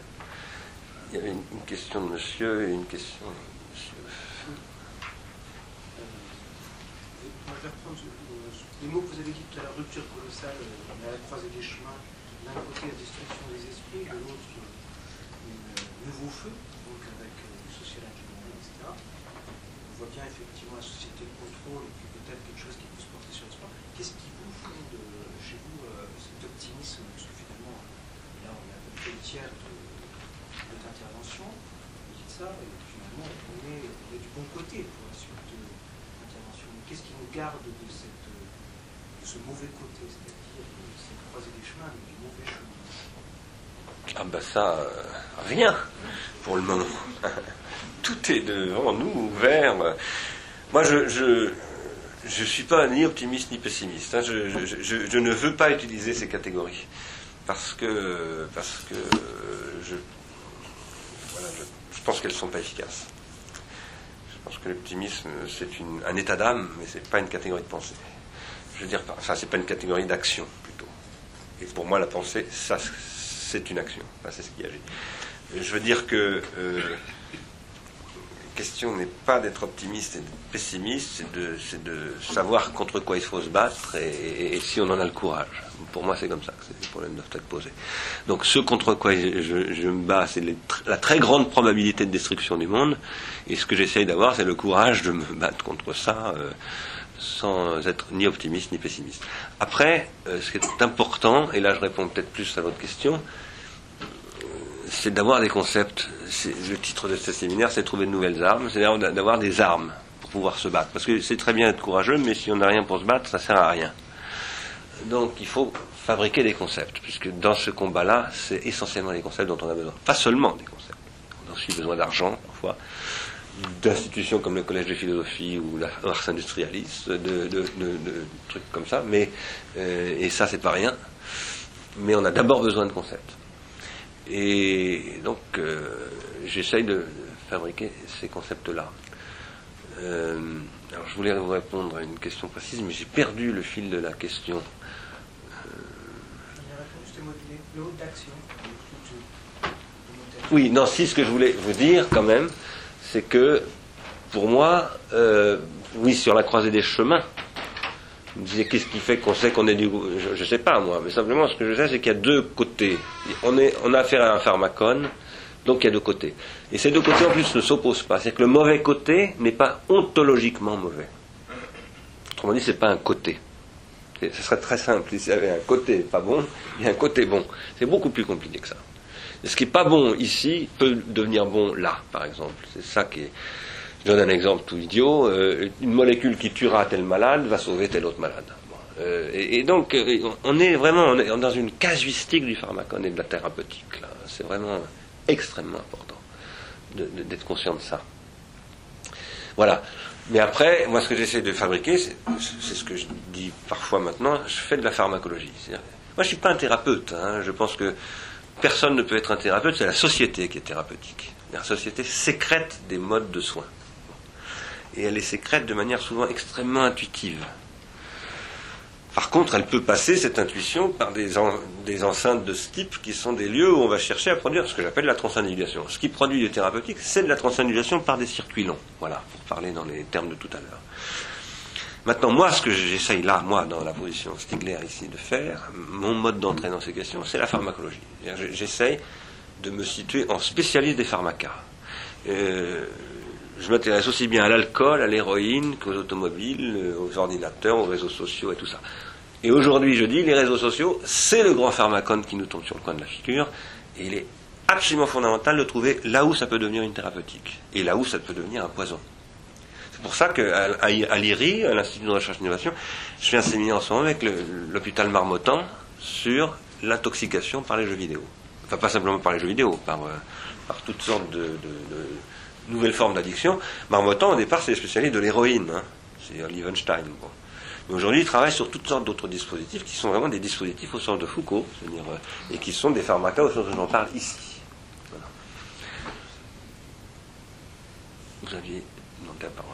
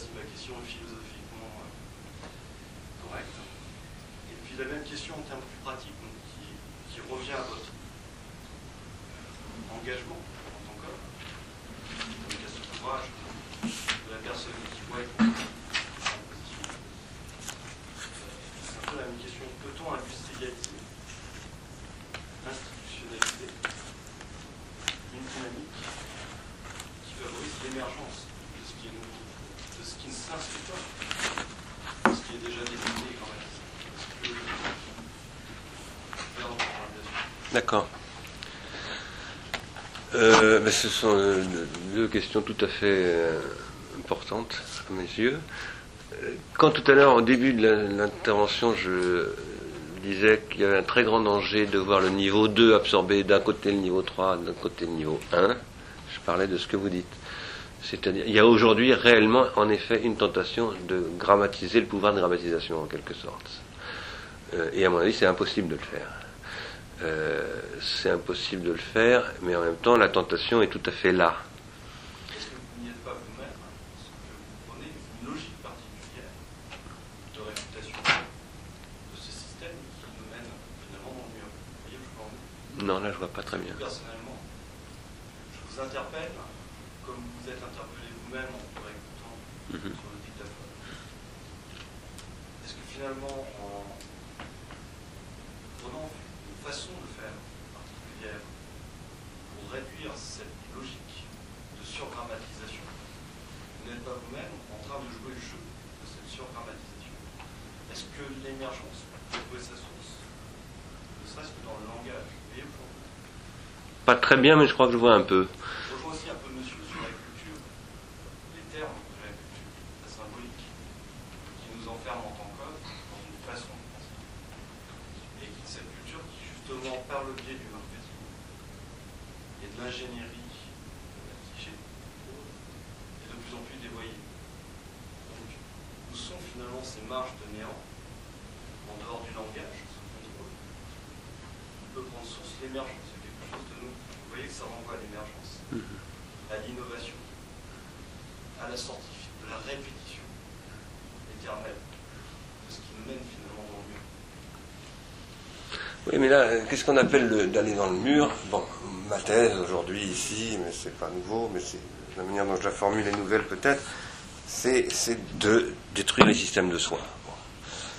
Moi, je pose que l'histoire des systèmes de soins, c'est l'histoire de la grammatisation. J'ai écrit dans un texte que le chaman grammatise déjà, par exemple. Grammatiser, ça veut dire produire de la discontinuité répétable, pouvoir produire de la répétition, et à partir de cette répétition, produire de la différence. Ce qui est très important dans la manière dont je parle, c'est de bien comprendre, pour pouvoir le comprendre, que euh, la grammatisation n'est pas du tout une mauvaise chose pour moi. Pas du tout une mauvaise chose.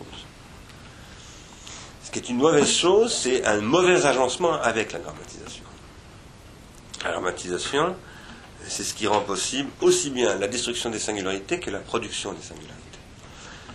Maintenant, euh, pour vous répondre précisément à, votre question, est-ce que en, faisant ce que vous faites, vous n'êtes pas en train de produire de la surgrammatisation Ma réponse est clairement oui. Mais c'est pas un problème pour moi ça. La grammatisation n'est pas mon problème.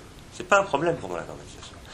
Ce qui est un problème, c'est de ne pas savoir transformer la grammatisation en système de soins et de ne pas savoir lutter contre ce qui dans la grammatisation est un système de destruction du soin. C'est pour ça que je suis parti tout à l'heure de la figure du feu. Le feu, c'est ce qui, fondamentalement, euh, vous savez, ce qu'on appelle un contre-feu, c'est ce qui sert à lutter contre le feu. Le feu, c'est ce qui est la, condition euh, dans laquelle on vit dans la mythologie d'Estia. Euh, vivre de manière civilisée, de manière digne d'être vécue, chez un grec, c'est avoir un foyer, c'est-à-dire soigner son feu, être, dans l'art du feu, le feu étant le feu d'Héphaïstos, le feu de Prométhée, le feu de Zeus, le feu d'Estia. Et, et- et le feu voulant dire chez les Grecs la technique aussi, hein, c'est le, symbole de la technique, et en même temps le symbole du désir. Euh, Aujourd'hui, euh, vous me posez une question précise, c'est comment est-ce qu'on peut, à un moment donné, produire de la, je ne sais plus comment vous avez dit, de la nouveauté, ou de- bon. Oui. Il faut reconstituer une économie de la singularité. C'est-à-dire que à chaque euh, époque de la grammatisation, des horizons de singularisation sont possibles. À chaque époque de la grammatisation, en tout cas dans les modalités de grammatisation que l'on a connues jusqu'à maintenant. On peut imaginer une grammatisation qui la rendrait absolument impossible.